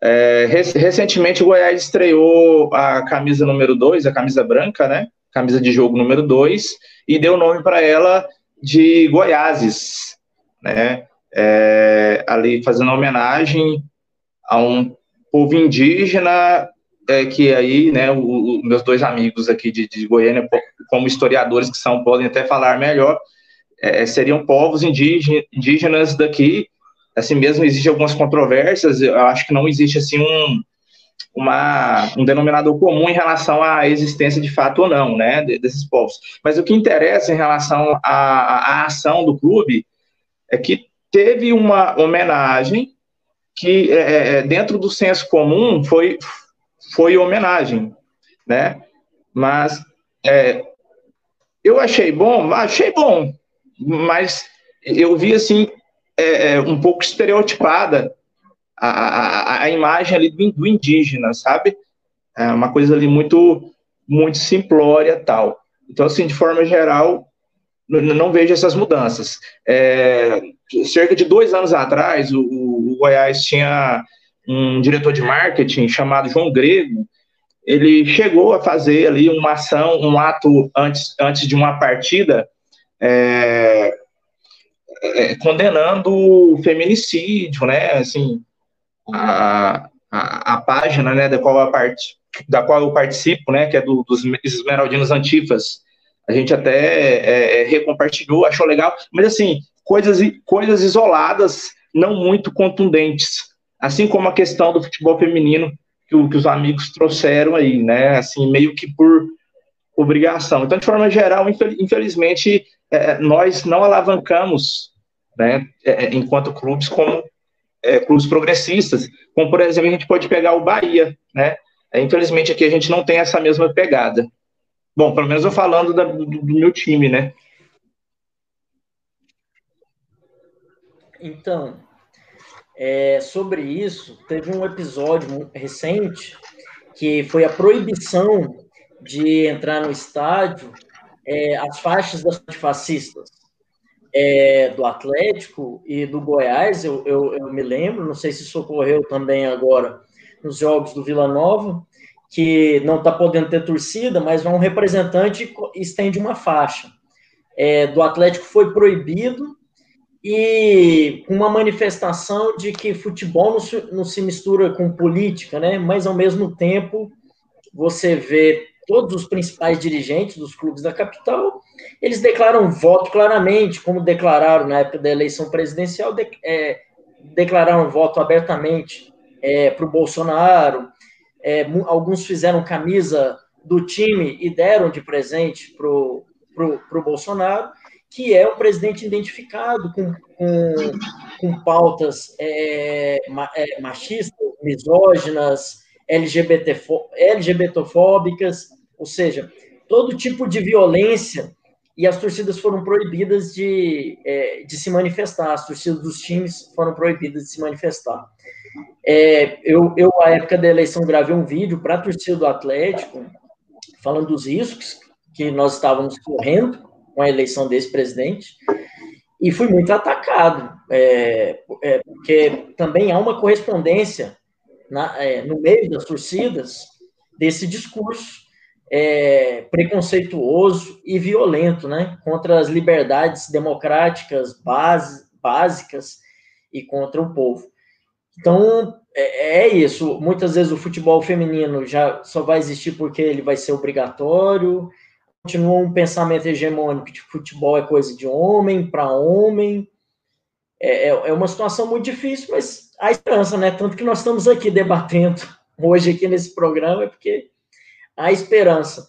Sobre o Bahia, eu não tenho elementos bastante para falar, mas eu acho que o Max tocou algumas coisas que é, é de às vezes como essas bandeiras elas são esterilizadas como uma ação de marketing que realmente não reflete no conteúdo de uma contestação é, crítica. Mas tá bom, eu acho que toda faixa que falar é, que é contra qualquer tipo de violência é bacana, mas a gente tem que ir mais a fundo. O que, que causa essa violência? Então, é, não adianta a gente é, falar contra todo tipo de violência e aprovar aí um, um, governo que corta dinheiro do SUS, que corta dinheiro da educação, por aí vai. É isso. Obrigado. É, aproveitando o tema já. Ah, segue aí, Marco. Só para complementar, porque eu faço questão de falar desse assunto, tá? E você, vocês têm aqui três pessoas que sempre se posicionam, se posicionaram, se posicionam e continuarão se posicionando no interior do futebol goiano no que diz respeito a, essas, a esses temas, tá? Eu, eu falo isso de forma bastante segura em relação ao Michel, em relação ao, ao mascote.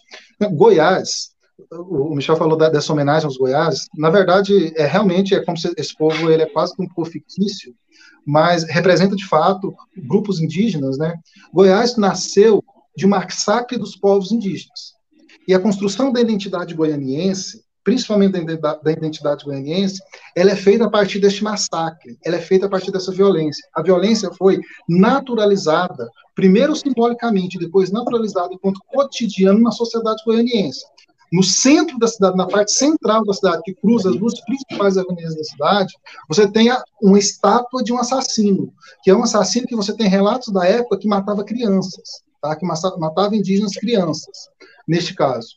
Tá bom? Então, assim, Goiás, ele perpassa a história do Estado e esses três times, esses quatro times, trazendo o Goiânia aqui para nós, esses quatro times, eles fazem parte da construção identitária desse Estado. E é um Estado extremamente violento, e você vai no, no, no, centro da cidade de Goiânia e você tem lá escancarado uma estátua, nós discutimos aquele dia, né, sobre estátuas, você tem lá a questão de uma estátua que simboliza esta esta violência. Tá? Então, assim, eu queria deixar registrado, isso aqui deixar registrado mesmo enquanto documento, para quem que, porventura, seja de outro estado e vai assistir, Goiás passa por isso, tá bom? E só uma coisa, não sei se o, se o Vitor vai falar sobre isso, mas na década de 80, o Goiás teve uma torcida LGBT.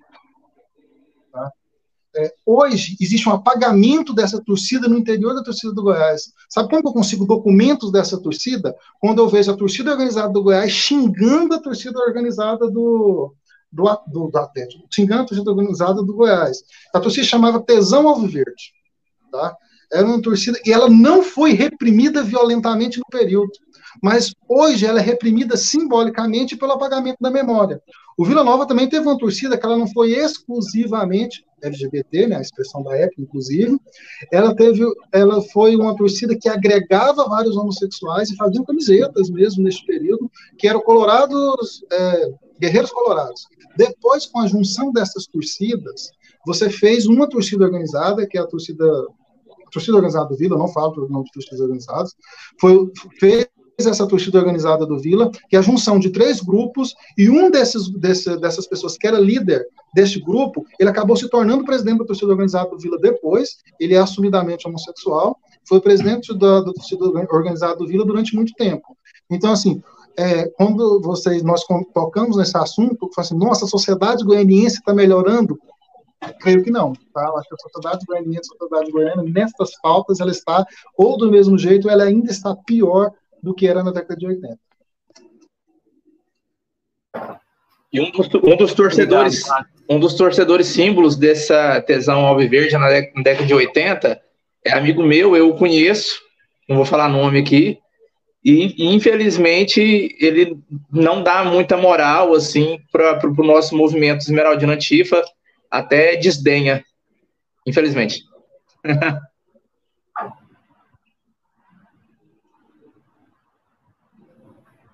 É, eu queria puxar uma coisa que estava. Eu já estava aparecendo nas falas, mas a, a última fala do Maxwell é, puxou muito isso, né, que é a questão da violência como ser algo fundante do, do Estado, da própria configuração da cidade, e, e pensando como isso chega no futebol, é, eu, eu, queria que vocês falassem um pouco como as torcidas enxergam essa violência e como ela se dá na, na configuração das rivalidades entre os, as, as, três torcidas. Pode ser pelo Paulo agora? Beleza. É, no caso da, não dá para fazer uma idealização de que, como às vezes ocorre em alguns programas mais tradicionais de rádio, ah, antigamente não tinha isso, antigamente não tinha violência no estádio. Tinha. Inclusive, tem relatos de torcedor do Atlético que passava em frente ao mercado da Vila Nova e provocava, aí o pessoal descia do carro, quebrava cabo de bandeira, e de brigas que, que ocorriam quando eram as duas maiores torcidas do estado. É, tem relato de torcedores símbolos do Atlético, como é o caso do Barreto, que ia no meio de outra torcida, arrumava confusão, assim como também tem relatos de convívio saudável, como tem um torcedor tradicional do Atlético, que era um torneiro mecânico, que é o Maurício Respeita as Cores. Dizem que ele, ele era capoeirista e passava em frente à torcida do Vila Nova, no Estádio Olímpico, e havia um respeito muito grande, e os torcedores símbolos do Vila Nova também passavam em frente à torcida do Atlético, e havia um, um, um respeito muito grande.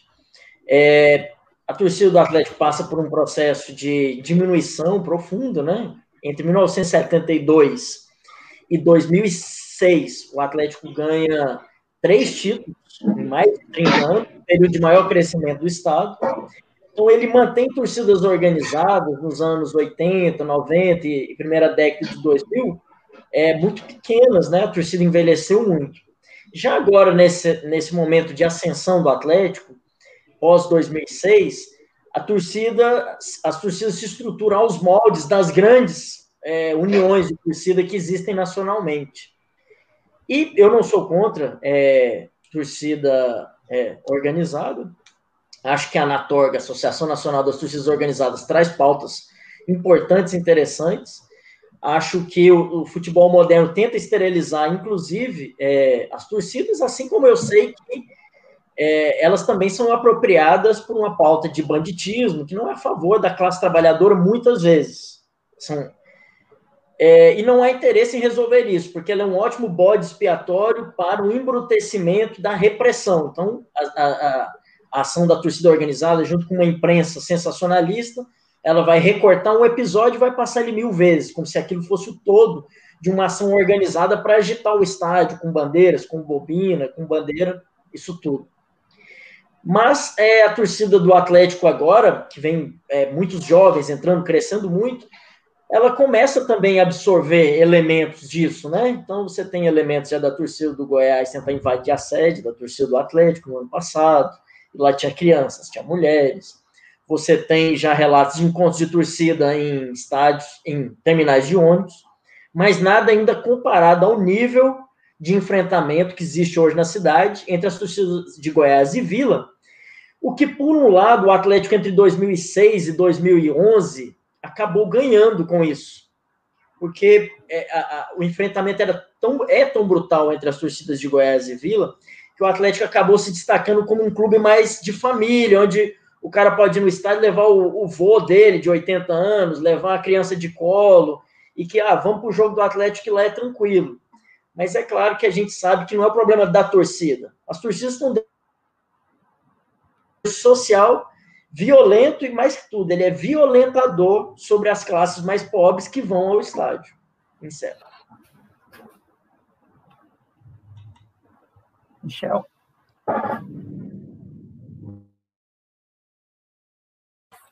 Microfone. Opa, sim. É questão da violência dentro de torcidas organizadas, né? É, é, é lógico que tem vários pormenores dentro da, da, das torcidas, né? Mas, assim, eu, eu, vejo de uma forma geral uma questão de problema de, é, de violência urbana, né? E que existem em todas as, as metrópoles, assim como é Goiânia. E é, jovens, né, ou não jovens também, né, que muitas vezes precisam de, de, de estar na posição, na posição de protagonismo, né, de repente, veja, veja, veja bem, eu não estou caracterizando o violento aqui como alguém que necessariamente não, tem não teve acesso à, à, à educação, porque tem muitas pessoas de, de com graduação, com pós-graduação, que, que também são violentos. Mas, assim, é, eu vejo 70%, 80% dessas, desses indivíduos, desses sujeitos que, é, que se dispõem à violência, a enfrentamento entre grupos, é, eu vejo assim como uma questão social, uma questão social. Então, assim, são é, marcações de, de, de território que, que, que precisam de acontecer para eles estarem é, é, bem com o seu grupo social. Então, assim, e dentro desses vários grupos sociais, falando aqui de, da Grande Goiânia, nós temos as torcidas organizadas, né, que acabam de, de, alguma, de uma maneira é, abraçando esses jovens. E aí a gente entra, já não entra, entra num outro debate que eu não vou é, é, me estender muito aqui, que seria a questão do oferecimento, né, de outras, é, de outras situações, né, de acesso a, a estudo, a lazer, a outras oportunidades. E muitas vezes esses jovens eles encontram dentro das sedes das torcidas organizadas, né? Eu posso falar porque eu conheço a, sede da Força Jovem Goiás e eles encontram ali um lugar para serem acolhidos. E maioria não comete crime. Maioria está é, é tá ali para poder ser inserido, né, na questão é, inclusiva. Mas né, infelizmente, dentro de todas né, as torcidas organizadas, tem aí um, um, percentual de uma galera ali que destoa do objetivo principal, que é o de inclusão social. E tem também uma galera mais periférica, digamos assim, que é, sequer é filiada às torcidas organizadas, mas tem a facilidade de, de adquirir ali um, um uniforme paralelo, né, e se intitular como torcedor organizado e, e fazer ali os seus grupinhos e praticar de pequenos, médios até é, grande, grandes crimes. Então, assim, a, a, a, minha opinião é que a violência urbana, né, as questões de, de, de, defasagem de assistência social, defasagem de assistência social que nós temos, propicia isso muito, muito mais do que questões de rivalidades no futebol.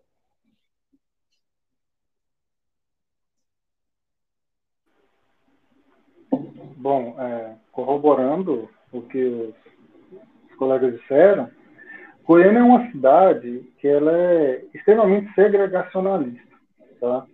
Vocês verão sempre aí, imagens, propagandas, belas fotos de Goiás, cheio de, de Goiânia, né? Cheio de, de parques arborizados e Goiânia cheio de shoppings, bares super elitizados, mas é, existe um abandono muito grande para as periferias goianas. Tá? Se você, você vindo em Goiânia, né, você vem um evento em Goiânia, um evento acadêmico Goiânia, você vai na, na UFG e depois transita por bares de Goiânia. Você pensa que você está em Lyon. Estou usando Lyon por conta da Arte Deco, tá? Aqui, que é cheio de, disso no interior da, da cidade. Entretanto, existe uma segregação muito grande. As periferias goianas elas não aparecem, elas não são visíveis. As periferias goian, goianienses elas estão muito distantes deste local. Goiânia é uma cidade planejada, ela foi planejada para excluir é, essas, essas periferias. Isso acontece muito, e quem, e quem está nessas periferias? Muitas vezes quem está nessas periferias são essas, são essas, torcidas, essas torcidas organizadas. Já existem vários estudos sociológicos, talvez seja um dos, um do, uma das questões mais bem estudadas no Brasil, é como que essas torcidas organizadas agregam né, parte de famílias, né, a desagregação familiar, a desagregação social, elas acabam pegando essas pessoas, fazem até um, um trabalho de acolhimento bem importante. Como essas pessoas são invisíveis socialmente falando, elas só serão visíveis para a sociedade nos jogos. Os únicos locais que elas se tornam é, visíveis são, são, são nesses jogos. Aí nós temos um grande problema, porque a polícia goiana é extremamente violenta. A, a, a, Polícia Militar do Estado de Goiás, por exemplo, ela não é, não existe dados, ela não publica dados de quanto das suas ações, principalmente das mortes por conta de suas ações. Tá? Então, a polícia goiana é extremamente violenta e os clássicos goianos, principalmente Goiás Vila, é extremamente violenta.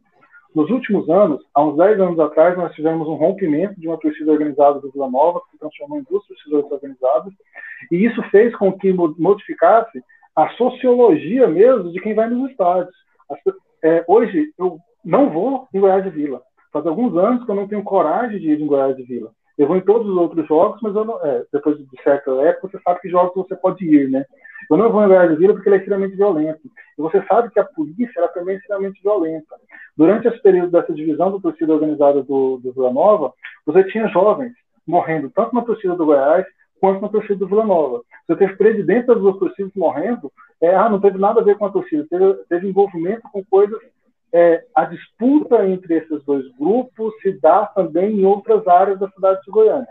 E a violência ela não se dá só nos estádios. Isso é uma coisa importante, né? A gente sempre vê no, nas, nas reportagens sobre isso. Parece que a, violência é só no estado. Goiânia ela tem uma geografia da violência muito fácil de você definir. Tem bairros que você não pode ir com a camisa do Goiás e tem bairros que você não pode ir com a camisa do Vila Nova. Porque essa violência ela é institucionalizada nesses locais. Então, assim, o clássico Goiás Vila é extremamente violento. É, eu não sugiro uma pessoa de fora vir assistir um, um clássico Goiás Vila, porque haverá violência e principalmente haverá repressão. Se você pegar os dados dos últimos anos, é, existe um déficit de torcida muito grande em Vila. Se você tinha na década de 90, no início da década de 2000, você tinha 40 mil pessoas, 35 mil pessoas, 40 mil pessoas em todos os jogos, hoje nós temos jogos com 4 mil pessoas, 5 mil pessoas, exclusivamente por conta da violência.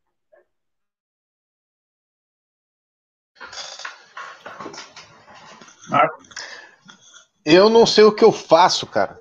Não sei o que eu faço. Porque a gente chegou no final do programa, tem pelo menos umas 15 perguntas aqui para fazer ainda. Então, quem está nos acompanhando aqui agora, enche aqui a caixa de comentário para a gente marcar outro dia, para a gente continuar essa, essa, prosa. Porque é impossível, gente. É impossível. A gente nunca conseguiu trazer o futebol goiano aqui para conversar. Tem muita coisa para falar, rapaz, tem muito a dizer. Para não deixar, pelo menos. Diga lá. A, a diga gente, lá. A, a, gente não falou do 5 a 3 não falamos do 6 a 1 Bom, nós, não, nós não falamos que a maior goleada entre Atlético e Goiás é 6 a 0 para o Atlético, que a maior goleada entre Atlético e Vila é 11 a 0 para o Atlético. Pô, tem muita coisa para falar aí ainda. Não falamos é. que o Goiânia já parado já há várias décadas tem o mesmo número de títulos que o Atlético no Campeonato Goiano, então assim, eu não gosto de coisa pequena. Eu não gosto de coisa pequena e não vou ficar com essas rivalidades regionais, não. Só quero dizer que a maior virada da história do futebol entre dois, entre um clássico foi do Goiás em cima do Vila. Você não consegue encontrar nenhum outro time no mundo, eu desafio qualquer torcedor do mundo que pegue de 3 a 0 para 5 a 3. Não, eu concordo com vocês, só que no jogo de volta ficou no jogo de volta ficou 6 a 1. Todo time já ganhou 6x1 do outro. É, Barcelona ganhou 6x1 do, do, Real Madrid, Real Madrid ganhou 6x1, é, Galatasaray, Fenerbahçe. Agora, 3 para 5, só o Vila Nova mesmo. E eu estava, eu estava lá. Estava lá. Ó, só para o Carlos não ficar chateado, Carlos, eu guardei essa pergunta para o final. Fica tranquilo. Essa vai ser a pergunta para a gente fechar. Mas antes disso, eu queria voltar a agradecer todo mundo que está aqui. Apareceu o companheiro nosso, Marcos Lage torcedor do Coelho, que trouxe aqui, ó, um comentário, ó, nunca demais recordar que o Goiás é esmeraldino graças ao seu primeiro uniforme, doado pelo querido América. Só queria essa aqui a homenagem aqui ao nosso grande companheiro do Memória FC, historiador também, Marcos Lage. É, a pergunta que eu guardei para o final, e aí sinto muito, pessoal, a gente não. São quase 11 da noite, a gente tem o respeito com a nossa audiência, a gente sempre tenta fazer os 90 minutos, a gente até passou um pouquinho.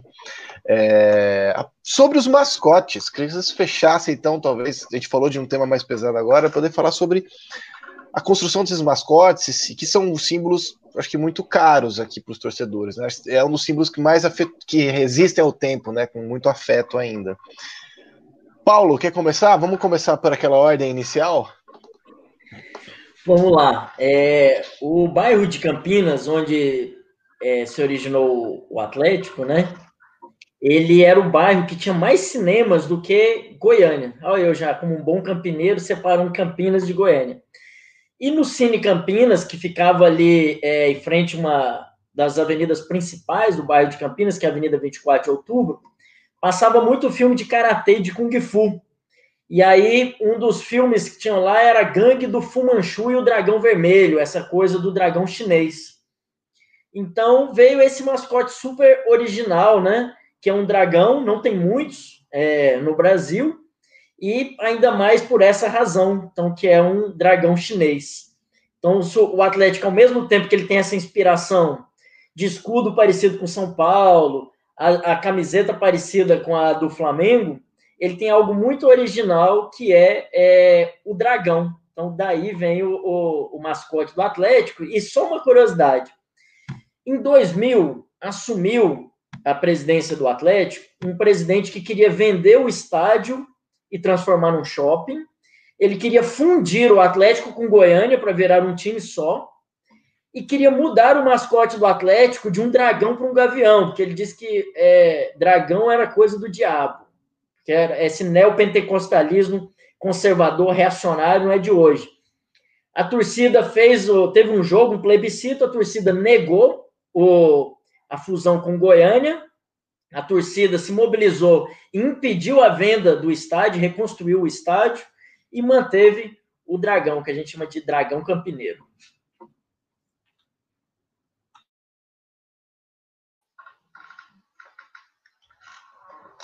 E aí, Michel? Opa, a mascote do Goiás, Periquito, né?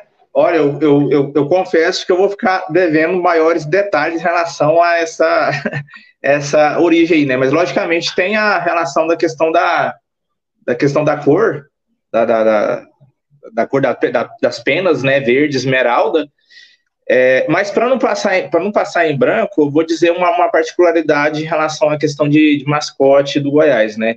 É o periquito tradicionalmente desde sempre, né?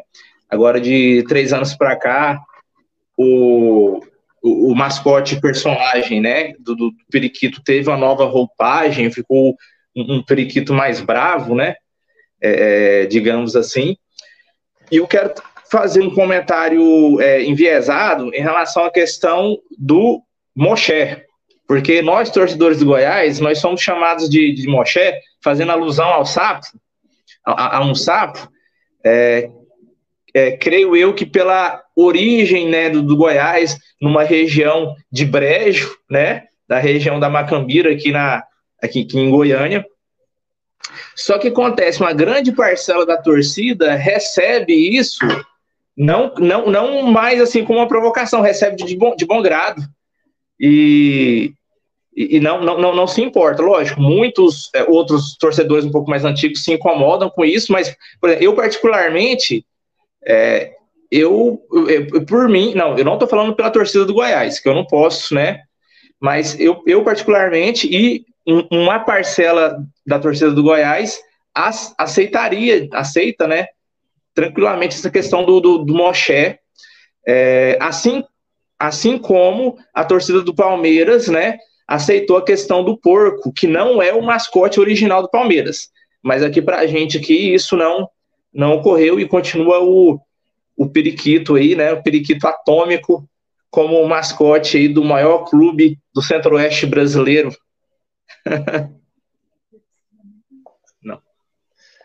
Massa. Max, conta aí, Max. Relaxa que Goiânia tem essa mania de grandeza mesmo, gente. Assim, o maior do, da terra do, do, de pasto degradado. Eu não vejo muita vantagem nisso. Não. Lembrando que se Mas, a gente vacilar de. Goiânia tem essa mania. E se a gente bobear demais, o Cuiabá, o Cuiabá tá passa tá a gente, viu? Está tendo um evento em Goiânia de arte decor, né? Que é uma coisa, já era ultrapassada quando veio para cá. Aí a propaganda era o seguinte: o maior festival de arte deco do mundo. Pô, cara, é óbvio, né? Onde que vai ser? Eu não sei em Goiânia, só em Goiânia que tem, que tem esse culto, esse tipo de arte ainda. Goiânia tem essa mania. Mas assim, é, não sei se vocês. Ah, sobre o mascote do Vila, o Vila Novense é empolgado.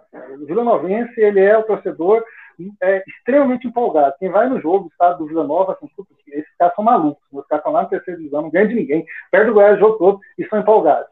Você pode vir em Goiânia, você pode ir em qualquer tipo de balada, você pode escolher a balada que você vai em Goiânia. Você pode ir desde a sertaneja, né? Eu espero que vocês não façam isso. Você pode ir desde uma balada sertaneja ou em rock alternativo, que você verá alguém em algum momento gritando Vila! E quando uma pessoa grita, várias outras pessoas gritam ao mesmo tempo. Então, o torcedor do Vila Nova, ele é extremamente empolgado. Estou falando isso aqui para vocês só para contextualizar a construção do mascote do Vila Nova. Vila Nova, o cara era uma pessoa que passava e fazia propaganda da loja dele, loja de material de construção, nem sei do que, que era a loja. Só que aí ele imitava um tigre, num carro de propaganda, ainda na década de 80. Ele imitava um tigre. Aí quando ele passava perto do centro de treinamento do Vila Nova, perto do estádio, a torcida do Vila pedia para fazer isso.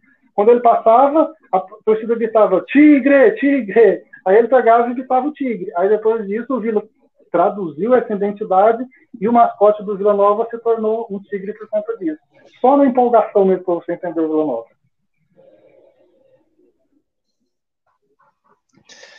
Maravilha, maravilha. Diga aí, Vitor.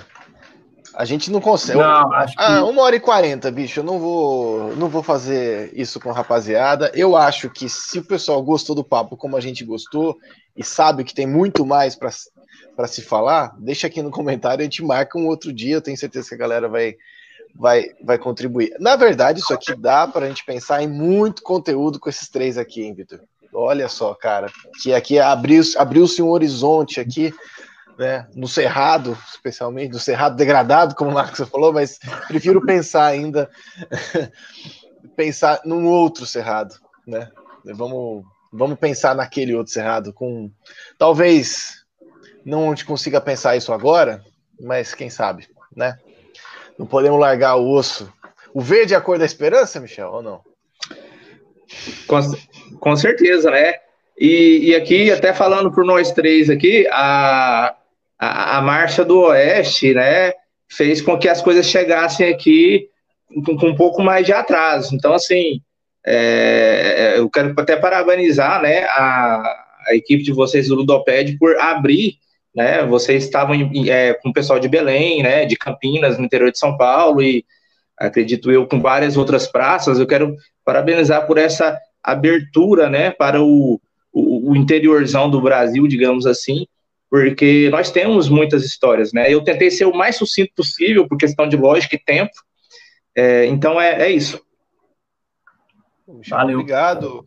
A gente que agradece, na verdade, porque as histórias, as narrativas precisam ser contadas, especialmente por quem precisa contar essas histórias, né? Não se tratam do, das histórias em si, mas a gente precisa de outros contadores de histórias, né? Especialmente aqueles que estão próximos dessa vivência, né? Que vivenciam essas histórias, né? Que, que a gente possa juntar mais um cadinho desse Brasil por meio do Ludopédio para contar boas histórias de futebol, mas sobretudo para a gente propor né? Uma outra maneira de olhar para o futebol ou pensar o Brasil a partir do futebol.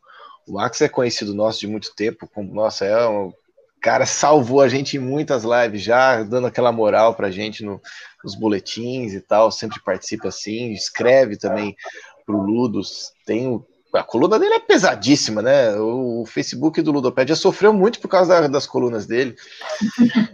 O título da coluna é Futebol é ponta direita. Mano. Puta, o Berrante toca quando chega lá, né? Porque é difícil, cara. É difícil.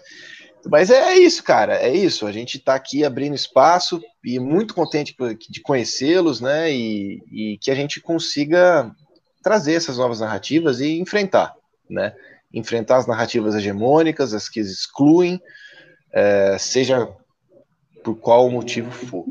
É, problematizar, os nossos próprios clubes, problematizar os nossos próprios clubes também, a história que foi construída em cima deles, a história de apagamento, como o Marcos já falou, as histórias de narrativas fantásticas, que às vezes nem são tão fantásticas assim, então é também esse espaço para a gente repensar os nossos próprios lugares de, de, enquanto torcedor. Sim. Que todos possamos jogar juntos. Bom, eu deixo, abro espaço também para considerações finais de vocês, agradecimentos, merchants. Que, estão, o que, que vocês estão fazendo por aí? Vocês estão lançando livros? Vocês vão participar de alguma coisa? Agora é a hora que a gente põe na roda também.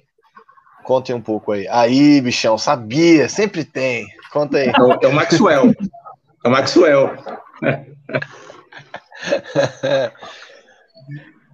Diga Bom, aí. eu, eu... Quero, quero agradecer.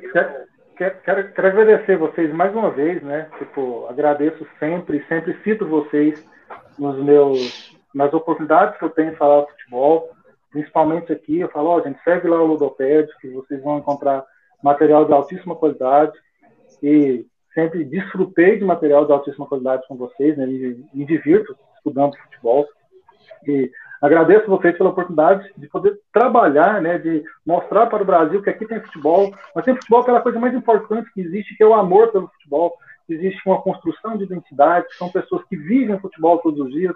Você pode ir nos bares de Goiânia, agora não vai acontecer, quer dizer, em Goiânia vai acontecer, pode ir nas praças, que todos os dias eles estão falando, estão falando de Goiás, estão falando de Vila, estão falando de Atlético. Então isso é extremamente importante. Quando, eu tive, quando vocês me convidaram, né, falar da possibilidade, fiz questão de trazer também o, o mascote, para a gente poder ampliar, para a gente criar documentação mesmo, para que nós possamos ter possibilidade de estudar o futebol, de entender o futebol, porque quando a gente entende futebol, nós entendemos também a nossa sociedade, nós entendemos quem nós somos, nós entendemos como nós fomos construídos. Bom, pessoal, estou lançando o livro aí, né, que é resultado da minha, da minha tese, estou vendo uma...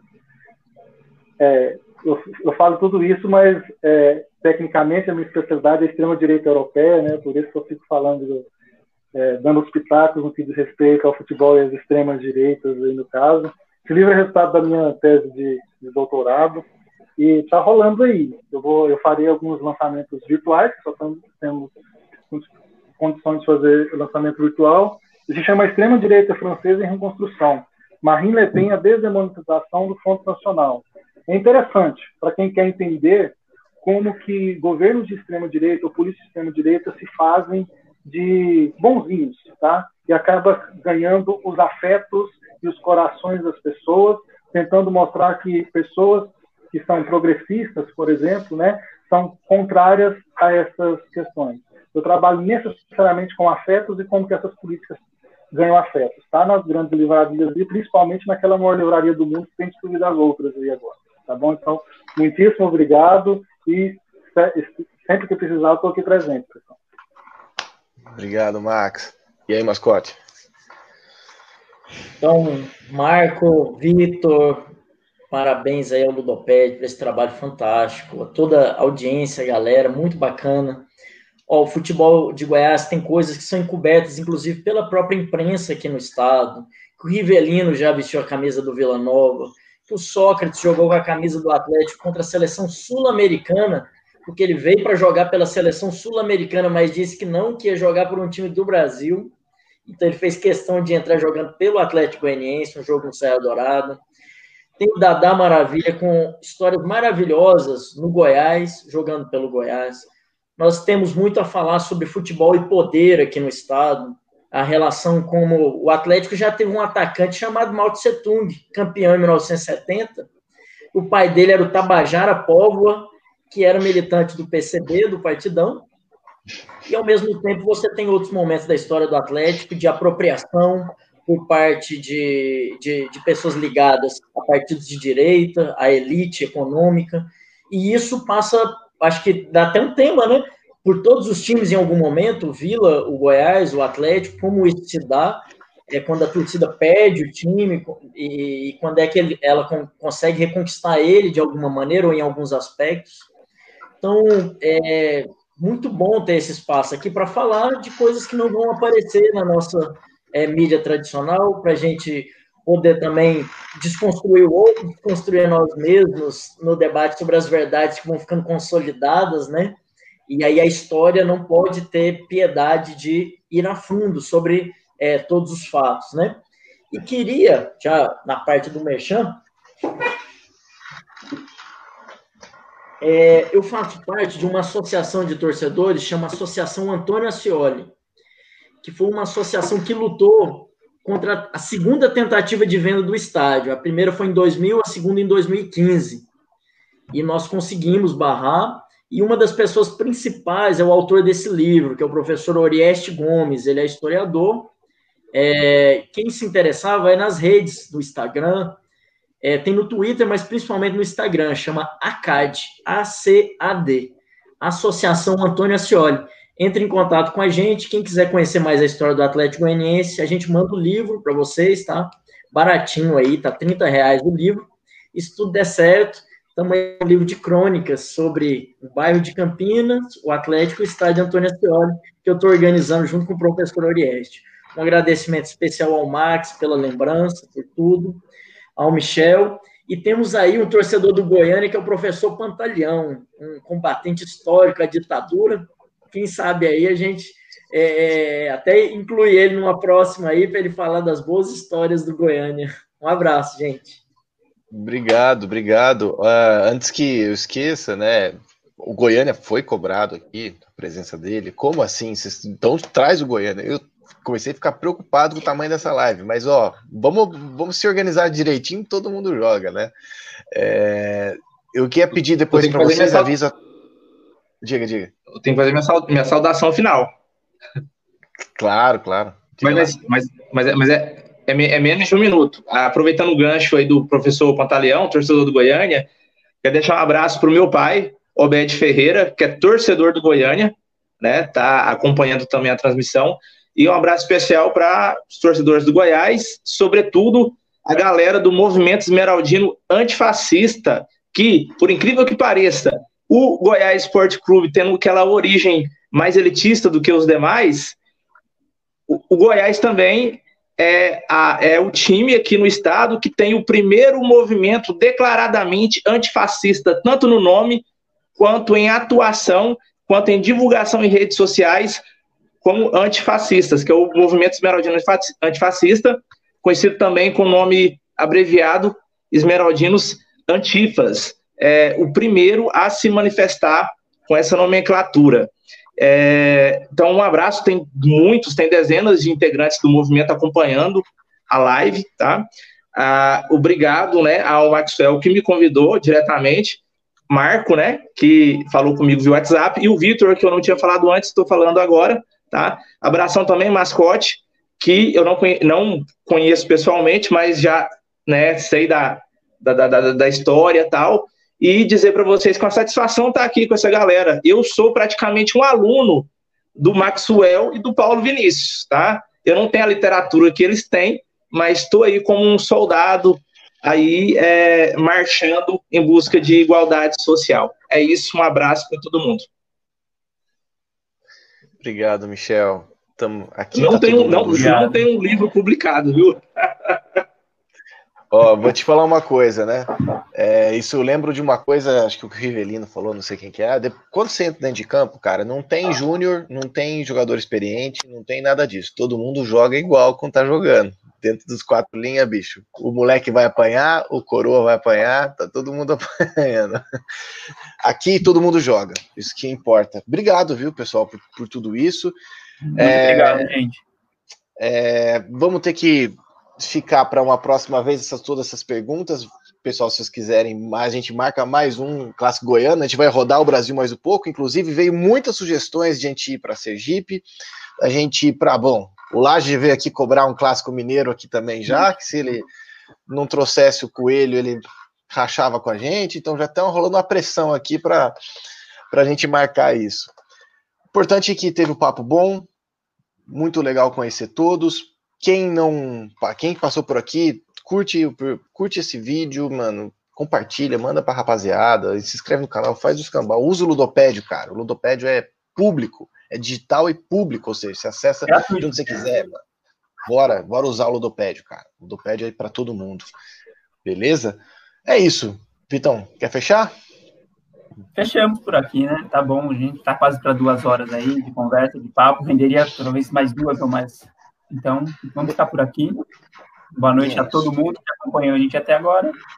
E até a próxima, até semana que vem. Valeu, pessoal. Até mais.